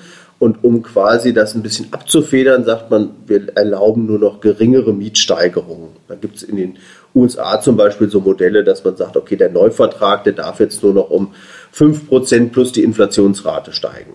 Ja. Das in der Regel hat nicht diese gravierenden Auswirkungen, gibt aber so ein bisschen Atempause, bedeutet aber immer, dass man auch die Bautätigkeit wirklich nach oben bringen muss. Ja? Und da sind wir in Deutschland seit zehn Jahren eigentlich hinterher. So, und jetzt die Mietpreisbremse. Die Mietpreisbremse folgt so ein bisschen diesem Gedankengut des zweiten Ansatzes. Ich kappe die Mietsteigerung. Ja? Das ist von der Idee gar nicht schlecht. Wo ich aber ganz große Probleme habe mit der Mietpreisbremse, und dann wird es jetzt nochmal komplizierter, ist, dass sie auf dem Mietspiegel fußt. Mhm. Und der Mietspiegel ist eben kein wirklicher Spiegel des Marktes, sondern da fließen Daten aus den letzten vier beziehungsweise mittlerweile den letzten sechs Jahren ein. Es gibt da so ein paar statistische Feinheiten. Je nachdem wird das auch nochmal künstlich niedrig gerechnet. Ähm, und so gibt es einen großen Abstand zwischen dem tatsächlichen Markt und dem Mietspiegel. Und so, das haben wir auch schon mal äh, berechnet, in vielen Standorten wirkt dann die Mietpreisbremse eher wie ein Mietstopp. Und deswegen haben wir immer gewarnt. Aber auch da ist wieder, und das macht es in der Beurteilung dann nochmal ein bisschen komplizierter, äh, so richtig wirken tut sie dann aber auch wieder nicht, weil mein Eindruck ist, sowohl Vermieter als auch Mieter ignorieren sie weitestgehend, weil dieser Mietspiegel einfach auch so intransparent ist. Also ich würde mal wagen zu behaupten, du weißt wahrscheinlich auch bei den meisten Immobilien, die du vermietest, nicht, was die Mietspiegelmiete eigentlich ist, weil das einfach auch oftmals gar nicht so einfach zugänglich ist oder dann hat man riesige Tabellen, weiß gar nicht, wie man es zuordnen soll. Also von daher ähm, kein so geglückte Regulierung.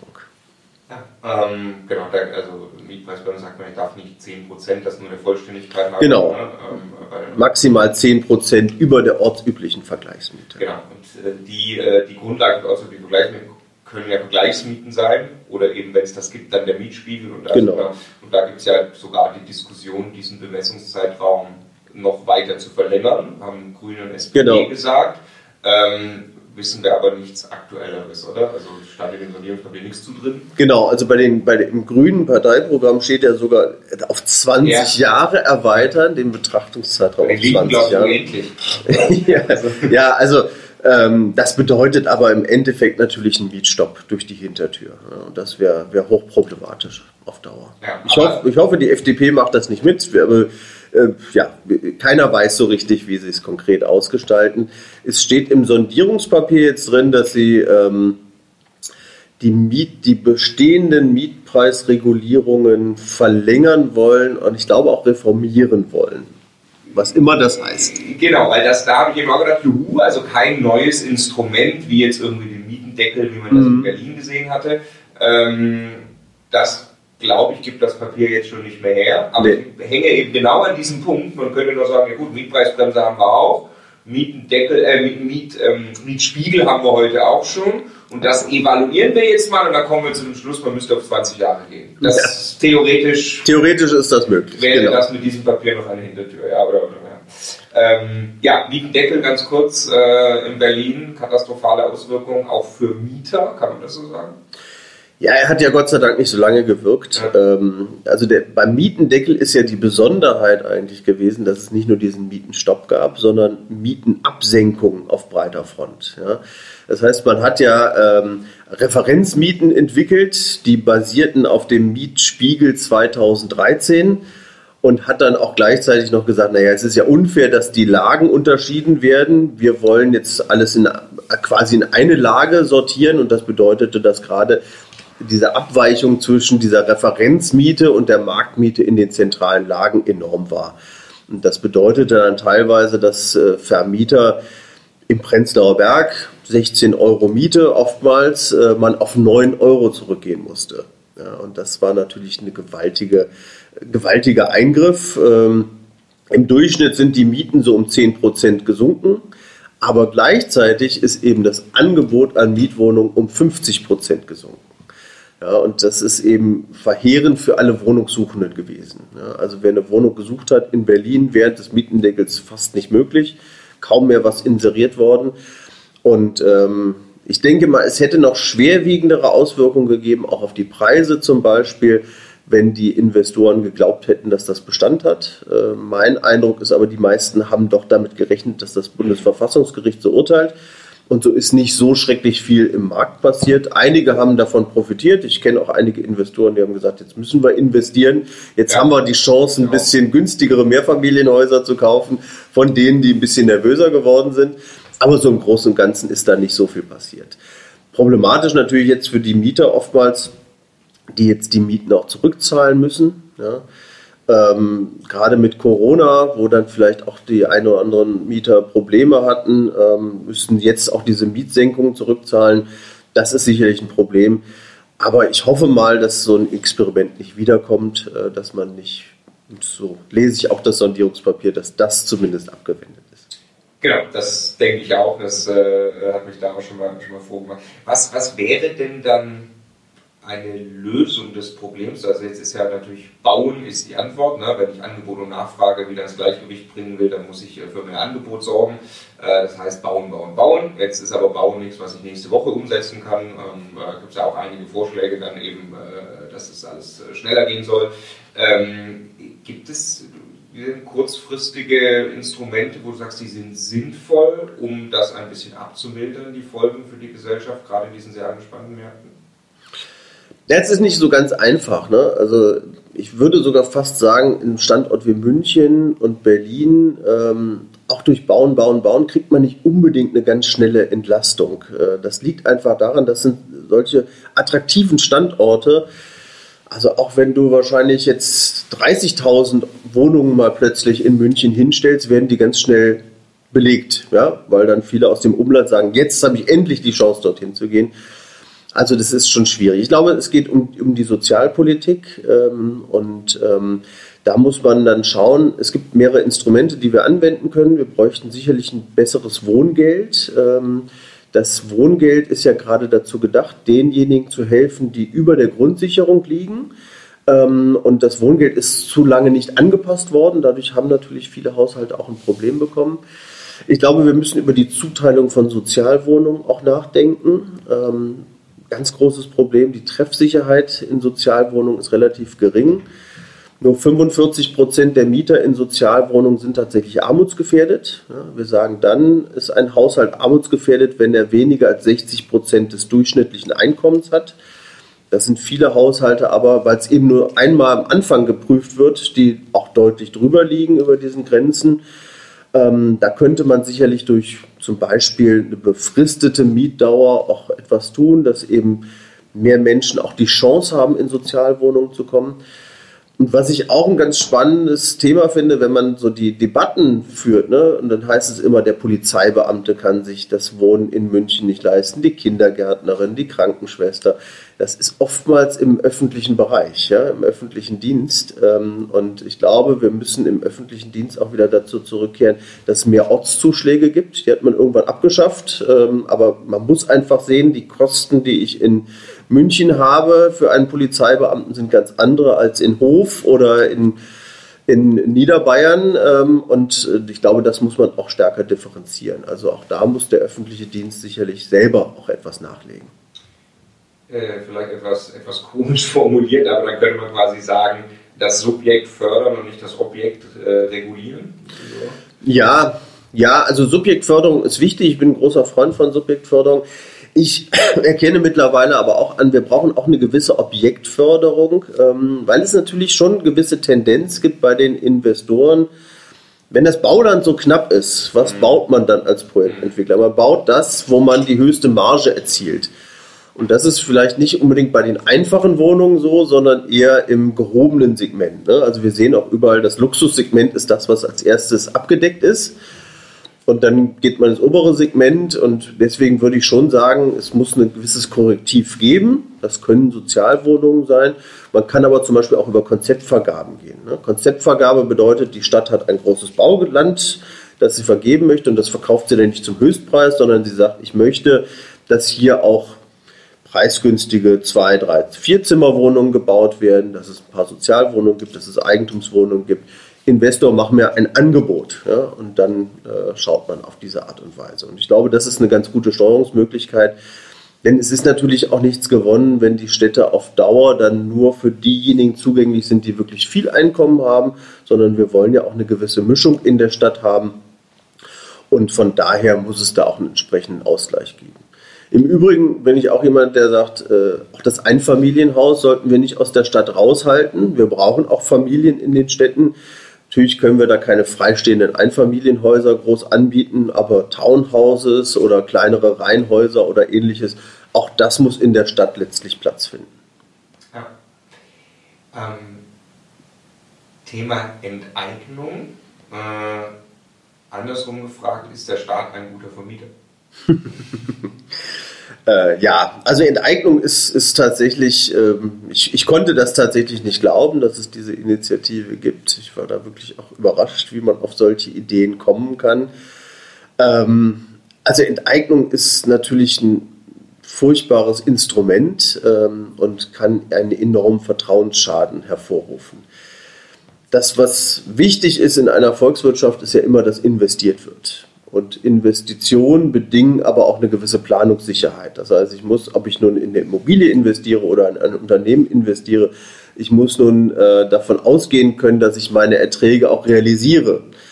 So, und das ist der Grund, warum in vielen ähm, südamerikanischen Ländern oder afrikanischen Ländern, wo man doch mit manchen kleinen Investitionen wahnsinnig viel erreichen könnte, warum da nicht investiert wird weil man eben Angst hat, naja, gibt es da nicht Korruption, wird mir das nicht irgendwie weggenommen, ist die Sicherheit gewährleistet. So, und wenn wir jetzt in Deutschland anfangen würden und hier zu enteignen, dann würden da viele Investoren sagen, nicht nur im Immobilienbereich, ist das noch ein Standort, wo ich tatsächlich investiere oder soll ich mir nicht lieber was anderes aussuchen? Also von daher ein ganz großes Problem. Jetzt aber die Frage, ist, ist der Wohnungsbestand besser in kommunaler Hand, in staatlicher Hand? Ähm, das, da setzen viele drauf, so nach dem Motto, naja, ähm, der, der Staat ist ja nicht so gierig, erhöht die Mieten nicht in der Weise.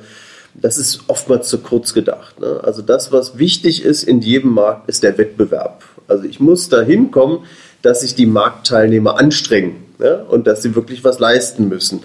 Ähm, deswegen funktioniert der Wohnungsmarkt in Magdeburg wahrscheinlich deutlich besser als in München, weil in Magdeburg muss ich mich anstrengen. Ich muss konkurrieren und muss ein konkurrenzfähiges Angebot haben, auch im Wohnungsmarkt. So, und was passiert jetzt, wenn der Staat Vermieter ist? Naja, die Erfahrung ist eigentlich, dann der Staat will jetzt die Mieten vielleicht nicht so erhöhen, aber dann gibt es oftmals ganz andere Einflussfaktoren, dass dann die Stadt, die Stadt, äh, die, das Wohnungsunternehmen sagt oder der Gesellschafter die Stadt sagt, kümmere dich doch auch bitte um äh, die Entwicklung in dem Stadtviertel, was vielleicht noch gut ist, oder kümmere dich darum, dass es eben ähm, auch Posten besetzt werden. Ja, auch das ist durchaus etwas.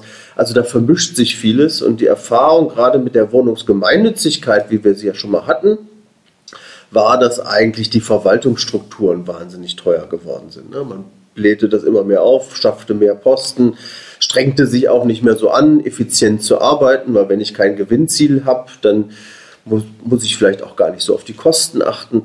Und im Endeffekt bedeutete das dann oftmals, dass die Qualität der Bestände dann auf Dauer nicht so gut geworden ist.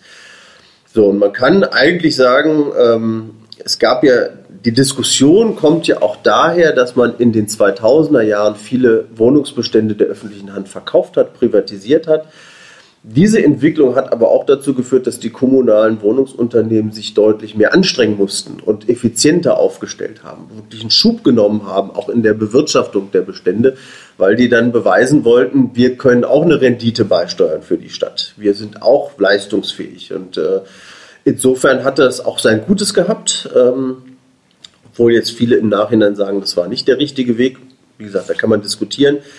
Aber jetzt noch den Weg zurückzugehen und jetzt in Berlin zu sagen, wir wenden jetzt mal 40 Milliarden auf, um diese Bestände zurückzukaufen und bewirtschaften die selber, das ist sicherlich nicht der richtige Weg, sondern dieses Geld sollte man eher verwenden, um die Stadt weiterzuentwickeln, um Sozialpolitik an der richtigen Stelle zu betreiben.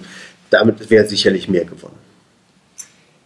Dann habe ich noch ein politisches Thema, wenn man so will, das Thema der Stunde oder ein ganz logischerweise wesentliches Thema, ähm, der Klimawandel oder eben der Klimaschutz. Der Gebäudesektor trägt wesentlich dazu bei. Also ich finde es immer, wenn man sich anschaut, man denkt irgendwie selber immer an das, na gut, mit dem Auto, mit dem ich rumfahre, das ist natürlich auch wichtig, dass wir da äh, was tun für die, für die individuelle Mobilität irgendwie. Aber der Gebäudesektor ist äh, ein Riesenbeitrag, äh, einen riesen negativen Beitrag momentan auf das Thema.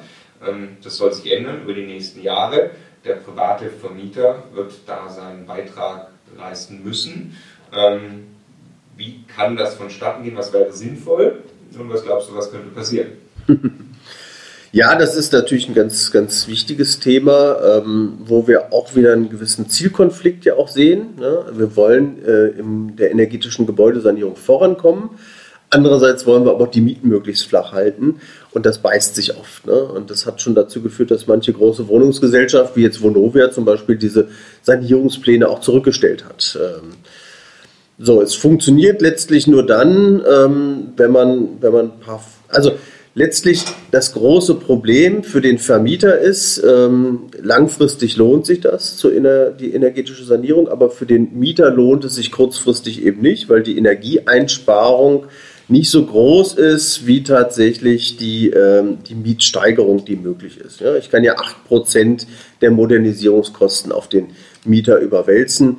Ähm, und das ist meistens mehr als das, was man tatsächlich einspart. Darf ich ganz kurz fragen, an den Gebäuden selber, was, über was reden, was ist der Hauptpunkt? Ist das, die, ist das die Dämmung? Sind das andere Heizungsanlagen? Was sind so die großen?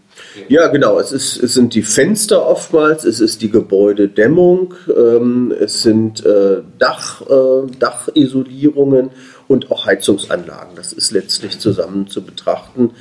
Ähm, und ja, ich glaube, es gibt wesentliche Hemmnisse. Das eine ist, was ich gerade ausgeführt habe, dass die Kosten relativ hoch sind. Ähm, das wird so langsam besser. Das Kalkül ändert sich. Wir haben den CO2-Preis eingeführt. Das bedeutet, die Heizkosten steigen auf jeden Fall. Damit gibt es auch mehr Motivation tatsächlich zu, zum Modernisieren. Auch die Förderungen sind durchaus erweitert worden. Was natürlich ein weiterer großer Hemmschuh ist, äh, ist aber auch der Fachkräftemangel. Also das ist gerade für Kleinvermieter oftmals ein ganz großes Problem. Ähm, wenn man allein jemand fürs Bad haben möchte, Sanitär, ähm, ganz schwierig, Klimatechnik, Bauelektrik, das sind alles äh, Mangelberufe. Meine Kollegen hier, die den Fachkräftemangel sehr genau beobachten, die sagen, nur jede fünfte Stelle wird in diesen Bereichen besetzt, schon jetzt. Und wenn wir dann die mehr investieren wollen, dann brauchen wir noch mehr Menschen und die haben wir eigentlich gar nicht. Also das ist schon ein ganz großes, ganz großes Thema. Aber ich glaube, das ist etwas, womit sich jeder Anleger auch auseinandersetzen muss. Und ähm, zwei Gründe, die dafür sprechen, da auch möglichst das bald in Betracht zu ziehen. Äh, der Fachkräftemangel schreitet voran. Eine Lösung wird sicherlich sein, dass die Handwerkerkosten weiter steigen. Da wird deutlich mehr Löhne gezahlt werden ähm, und das bedeutet auch, es wird teurer zu investieren. Also das ist sicherlich ein Grund, das im Auge zu behalten. Und das andere ist, wenn man so ins Ausland schaut, ähm, zum Beispiel Großbritannien. In Großbritannien ist es so, du darfst nur dann eine Mietwohnung vermieten, wenn sie mindestens Energieklasse E hat. Ja? Also da gibt es auch, wie bei den Kühlschränken, von A bis G. Und äh, wenn du dann E hast, äh, kannst du noch vermieten. Wenn du F hast, nicht mehr. Ja, und das wage ich, also durchaus ist das auch in, in Deutschland denkbar, dass man irgendwann auf die Art und Weise dann reguliert und sagt, okay, du hast neu gekauft, sorg erstmal dafür, dass die Energie Effizienzklasse eingehalten wird. Und ähm, von daher ist das ein Thema, das man sicherlich angehen muss. Ähm, und ich glaube, die Heizkosten werden tendenziell weiter kräftig steigen, allein durch den CO2-Preis, aber auch weitere Energieverknappung. Also lohnt es sich da schon mit dem Thema sich auseinanderzusetzen. Das heißt, glaubst du auch, sowas könnte kommen? Also jetzt größtes Damoklesschwert erstmal, dass man kurzfristig gezwungen wird, als privater Vermieter dann zu investieren. Ähm, wenn, ich jetzt, wenn ich jetzt weiß, da gibt es, gibt es eine neue Regelung, dann findet das ja, dann geht das ja in die Preise von den Immobilien rein, weil dann werde ich ja bei der Immobilienbewertung, Bewertung beim Ankauf logischerweise darauf achten, okay, ich muss dann, entweder ist das leerstehend, ich muss also auf jeden Fall erstmal energetisch sanieren, oder ich kann sagen, bei der Neuvermietung muss ich es dann tun. Das wäre ja das harmloseste. Mhm. Ne? Ähm, etwas schlimmer wäre, wenn es heißt, in dem Moment, wo du die Immobilie kaufst, musst du sanieren. Glaubst du, sowas ist? Also ich könnte mir also ich, ich weiß jetzt nicht, wie gesagt, was im Koalitionsvertrag kommen wird. Ähm, es ist aber einfach so, dass es ja Sektorziele jetzt gibt hm. und die sind zunehmend verbindlich und es gibt in 2024, glaube ich, eine Überprüfung, ist man auf dem richtigen Pfad. Und ich kann mir schon vorstellen, dass wenn man dann feststellt, und dafür gibt es einige Anhaltspunkte, dass man wahrscheinlich im Gebäudesektor nicht so schnell vorankommt, wie man das möchte, da hat man die letzten zehn Jahre schon Probleme gehabt, dass man dann auch auf solche Regelungen kommen wird und dann sagen wird, okay, diejenigen, die solche äh, alten Immobilien haben, die dürfen nur noch dann, wenn sie die neu kaufen, dann müssen sie auch investieren in die energetische Sanierung, sonst dürfen sie gar nicht vermieten. Das halte ich nicht für ausgeschlossen. Ob man im Bestand dann so weit gehen wird, das glaube ich jetzt eigentlich nicht, aber zumindest bei den Neuvermietungen, da kann das sicherlich kommen. Und das ist natürlich etwas, was man schon im Blick haben muss. Und mit all den Problemen, ja, Handwerkerprobleme, steigende Kosten, denke ich, sollte man das jetzt schon in, mit berücksichtigen. Und es kann natürlich auch sein im Bestand, dass man dann zumindest so einen Zeithorizont hat und sagt, innerhalb von fünf Jahren musst du das jetzt nachweisen, dass du investiert hast. Ne? Also ich glaube, dass man da schon die Daumenschrauben anziehen wird. Ähm, und von daher sind diejenigen sicherlich auf der sicheren Seite, die frühzeitig äh, eine hohe Energieeffizienzklasse haben, beziehungsweise ein energetisch saniertes Gebäude haben. Ja, oder auf jeden Fall einen Plan dafür entwickeln. Genau, Darüber sollte genau. man sich Gedanken machen, wenn man eine Eigentumswohnung kauft, sollte man Gedanken machen, genau. mal mit der Hausverwaltung sprechen, was ist euer Plan in der Richtung, äh, gibt es da möglicherweise große Sonderungen? Genau, und gerade wenn man jetzt ein altes Mehrfamilienhaus mietet oder ähm, äh, vermietet, dass man sich dann auch damit auseinandersetzt, dass man Geld beiseite legt, um später zu investieren mhm. zumindest. Also wir haben jetzt, ich will jetzt so ein bisschen raus auf den Punkt ähm, Zwang versus Förderung oder vielleicht geht es auch mit einher. Ähm, wir haben jetzt unser Haus in Magdeburg, das mhm. hat äh, 24 Parteien, ähm, da, äh, also 24 Wohnungen und wir bauen gerade eine neue Gaszentralheizung ein. Ähm, die wurde gefördert und es war quasi ganz knapp. Wir haben jetzt eben eine, eine Hybridheizung mit noch äh, einer Wärmepumpe und mhm. eben ähm, einen Anteil erneuerbarer Energien drin. Ähm, und es war quasi so, dass es äh, quasi exakt gleich gewesen wäre vom Business Case her, hätten wir eine ganz normale Gaszentralheizung eingebaut gegenüber einer Hybridheizung mhm. mit erneuerbaren Energien. Die Förderung hat also genau äh, uns das wieder so weit günstiger gemacht, dass wir auf den Kosten gewesen wären an normalen Gas. Wir haben dann natürlich die modernere äh, mhm. Heizung genommen. Ähm, es war aber schon knapp. Ähm, Wenn es da jetzt weitere Eingriffe noch gibt, wie viel ich möglicherweise auch auf Miete umlegen darf, aktuell sind es 8%, ähm, das ist ja ein, ein extremer Zielkonflikt. Äh, wie kann man den denn auflösen? Also jetzt wird man gezwungen, wird man dann gleichzeitig auch mehr gefördert oder was könnte da passieren? Ja, ist, ist, ein guter Punkt. Ich glaube, die Förderungen sind ja erweitert worden. Es hängt wahrscheinlich dann auch davon ab, wie viel Geld die neue Koalition dann eigentlich noch hat. Ne? Also das ist sicherlich, die haben sehr viel vor, äh, aber das, die, die, finanziellen Ressourcen sind da auch endlich. Ähm, ich glaube, dass es in die Richtung gehen wird, dass man einen Teil der Förderung zukünftig nutzt, um den Mieter zu kompensieren. Also es gibt durchaus einige Modelle, die sagen, okay, nach fünf Jahren würde sich das vielleicht rechnen, wenn die Energiepreise weiter steigen, aber bis diese fünf Jahre vorbei sind, äh, gibt man dem Mieter eine gewisse Förderung, also übernimmt quasi einen Teil der gestiegenen Mietkosten, ähm, damit man auch diesen Widerstand überwindet. Ja, das ist sicherlich etwas, was kommt. Aber ähm, ich glaube, man muss sich auch darauf einstellen, dass es auch ein paar mehr Forderungen gibt an die Immobilienwirtschaft. Es gibt schon in der Politik natürlich die Idee, die Immobilienleute haben alle wahnsinnig viel verdient ähm, und äh, die können sich das jetzt durchaus leisten. Ich weiß, da muss man differenzieren, wann ist man eingestiegen. Ja? Ich glaube, diejenigen, die vor zehn Jahren eingestiegen sind, die sind alle fein, die haben da auch keine Probleme wahrscheinlich. Wer jetzt vor zwei, drei Jahren eingestiegen ist, für den sieht das natürlich ganz anders aus. Äh, solche feinen Differenzierungen macht man dann aber häufig nicht. Ähm, also deswegen, ich kann mir schon vorstellen, dass man da auch mit mehr Zwang an der einen oder anderen Stelle äh, argumentieren wird. Was auch kommen wird, glaube ich, ist, dass man sich auf eine schnellere Steigerung des CO2-Preises verständigt. Mhm. Ähm, und das ist natürlich dann auch ein sehr starkes, das finde ich eigentlich ein ganz gutes Instrument, muss man sagen. Gerade weil es diese Planungssicherheit gibt. Ich habe einen langfristigen Pfad, wie wird sich das entwickeln? dann kann man ganz genau sehen, wann muss ich eigentlich spätestens investieren, sonst lohnt es sich kaum mehr mit meinen alten Immobilien da am Markt zu sein. Und ähm, von daher, ich glaube, das wird schon ein Jahrzehnt werden, in dem wir da wirklich massiv investieren. Vielleicht ein Satz noch dazu, weil das ist ja quasi ein marktwirtschaftliches mhm. Instrument, wenn man so will, den CO2-Preis. Warum ist das äh, clever? Naja, weil es äh, technologieoffen ist. Also ich sehe die Kosten, die Kosten werden steigen und dann hab, kann ich eben überlegen, wie reagiere ich darauf. Ja, und dann kann Erst vielleicht mal ganz kurz für, für, die, für die Zuhörer, die jetzt nicht, was passiert mit dem CO2-Preis in Auswirkungen für... Genau, der, der CO2-Preis, also je nachdem, welchen Energieträger ich nutze, verursache ich ja unterschiedlichen Maße CO2 und dieses CO2 wird dann bepreist, also ich muss einen extra Preis zahlen, das ist letztlich wie eine Steuer. Ja. Und ähm, das heißt, wenn ich jetzt Öl und Gas verwende, emittiere ich relativ viel CO2 und muss entsprechend hohe Kosten tragen.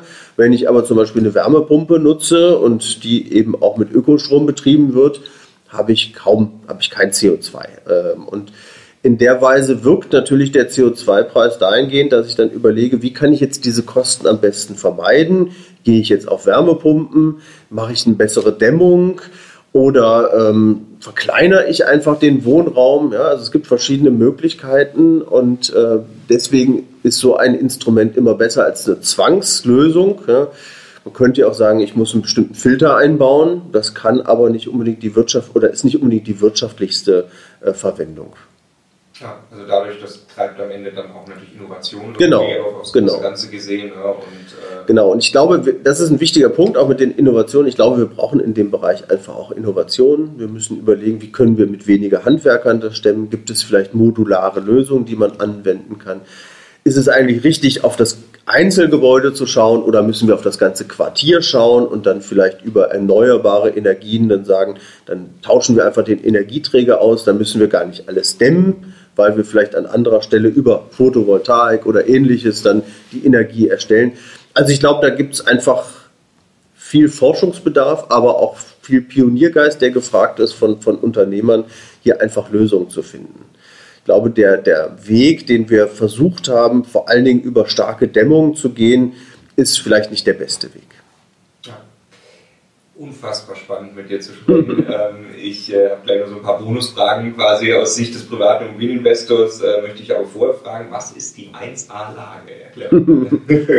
die 1A-Lage ist äh, mein Podcast, den ich zusammen mache mit Hauke Wagner. Ähm, das machen wir seit letztem Jahr, früher quasi mein äh, Lockdown-Ergebnis, dass ich gesagt habe, hm, probieren wir das da auch mal mit dem Thema äh, Podcast. Ähm, und in 1a-Lage diskutieren wir rund um den Immobilienmarkt, ähm, wie die Entwicklungen sind, wie die Preisentwicklungen sind, wie die Mietentwicklungen sind, wie sich bestimmte Regulierungen auf den Markt auswirken. Auch Themen wie die energetische Gebäudesanierung, wie den Mietendeckel, ähm, all das äh, immer in wöchentlich. Äh, wir sind Kooperationspartner vom Handelsblatt ähm, und haben jetzt drei Staffeln und gehen jetzt bald in die vierte Staffel. Also kann ich nur empfehlen, überall wo es Podcasts gibt. Ich weiß noch, ich bin drauf gestoßen vor ein paar Monaten, ähm, habe mich über eben äh, politische Eingriffe in den Immobilienmarkt informiert, dort gegoogelt, irgendwann kam euer Podcast, habe da reingehört, das gibt es doch nicht, dass ich den Podcast nicht kenne, ist ja unglaublich. Äh, seitdem Stammhörer, also äh, ja, sei wärmstens empfohlen. Genau, gerne abonnieren.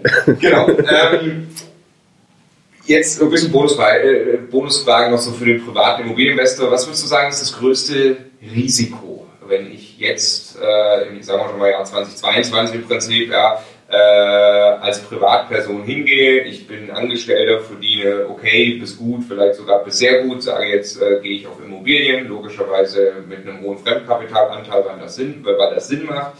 Äh, worauf soll ich achten? Was ist das größte Risiko aus deiner Sicht?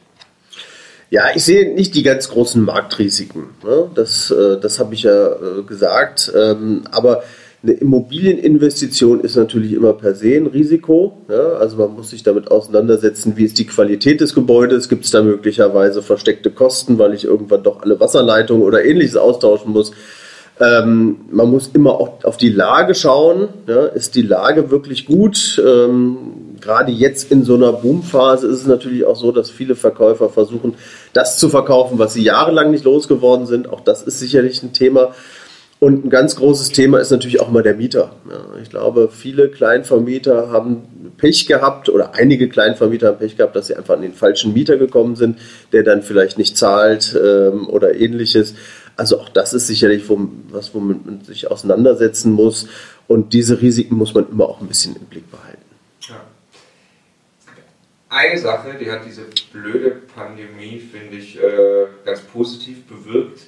Ähm, äh, so ein bisschen sind die Wissenschaftler ja die Influencer der Stunde geworden, äh, muss, muss, man ja sagen. Und ich finde das sehr interessant, dass man wieder mehr äh, in, dem, in, dem, Bereich der Wissenschaft zuhört. Ich finde das eben auch äh, für jeden privaten Immobilieninvestor sehr spannend. Deswegen freue ich mich auch so über unser Gespräch gerade.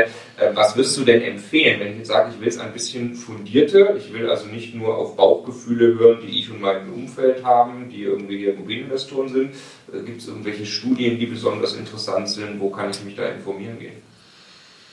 Es gibt ja eine ganze Menge. Also klar, wir, wir machen auch einiges, aber wir machen jetzt nicht so die, die Investorberatung in dem Sinne. Ja. Ähm, Letztlich ist es so, dass der, der Immobilienmarkt ja ein relativ intransparenter Markt ist. Ähm, da, muss man, da muss man sich einfach auseinandersetzen. Und ich glaube, das, das wird teilweise auch diskutiert, aber ich habe auch in Einzellage schon mal gesagt, als Kleininvestor, der wirklich alleine agieren möchte, ja, also ich möchte nicht über eine große Verwaltungsgesellschaft gehen oder ähnliches, da würde ich immer raten, dort zu investieren, wo man sich gut auskennt. Ja weil ähm, in der Heimatstadt ähm, kennt man die Lagen, kann das auch beurteilen, ist das eine gute Lage, ist das eine schlechte Lage und äh, kann dann auch eher eingreifen, wenn es dann mal Probleme gibt mit dem Mieter oder ähnliches. Wenn man dann weit weg ist, 500 Kilometer zu seiner Wohnung, dann wird das schwierig. Das andere ist natürlich, dass man über, über ähm, äh, Berater dann auch gehen kann. Es gibt ja die, die Vermögensberater, die Angebote haben oder auch Banken manchmal da kann man sich das natürlich auch anschauen. Das ist auch immer ein lohnenswerter Blick. Aber gerade für den, der wirklich alleine das machen möchte, würde ich immer sagen, bleib irgendwo regional. Damit sind wir am Ende. Äh, Michael, vielen, vielen, vielen herzlichen Dank. Es war unglaublich spannend. Ich könnte stundenlang weiter fragen. Vielleicht haben wir auch noch die Gelegenheit, äh, äh, äh irgendwann äh, das noch weiter zu vertiefen. Ähm, und ja, hoffe, es hatten alle Spaß beim Zuhören. Vielen Dank für deine Zeit. Ja, sehr gerne. Hat mir auch Spaß gemacht und wir können es auch gerne irgendwann mal fortsetzen. Sehr, sehr gerne.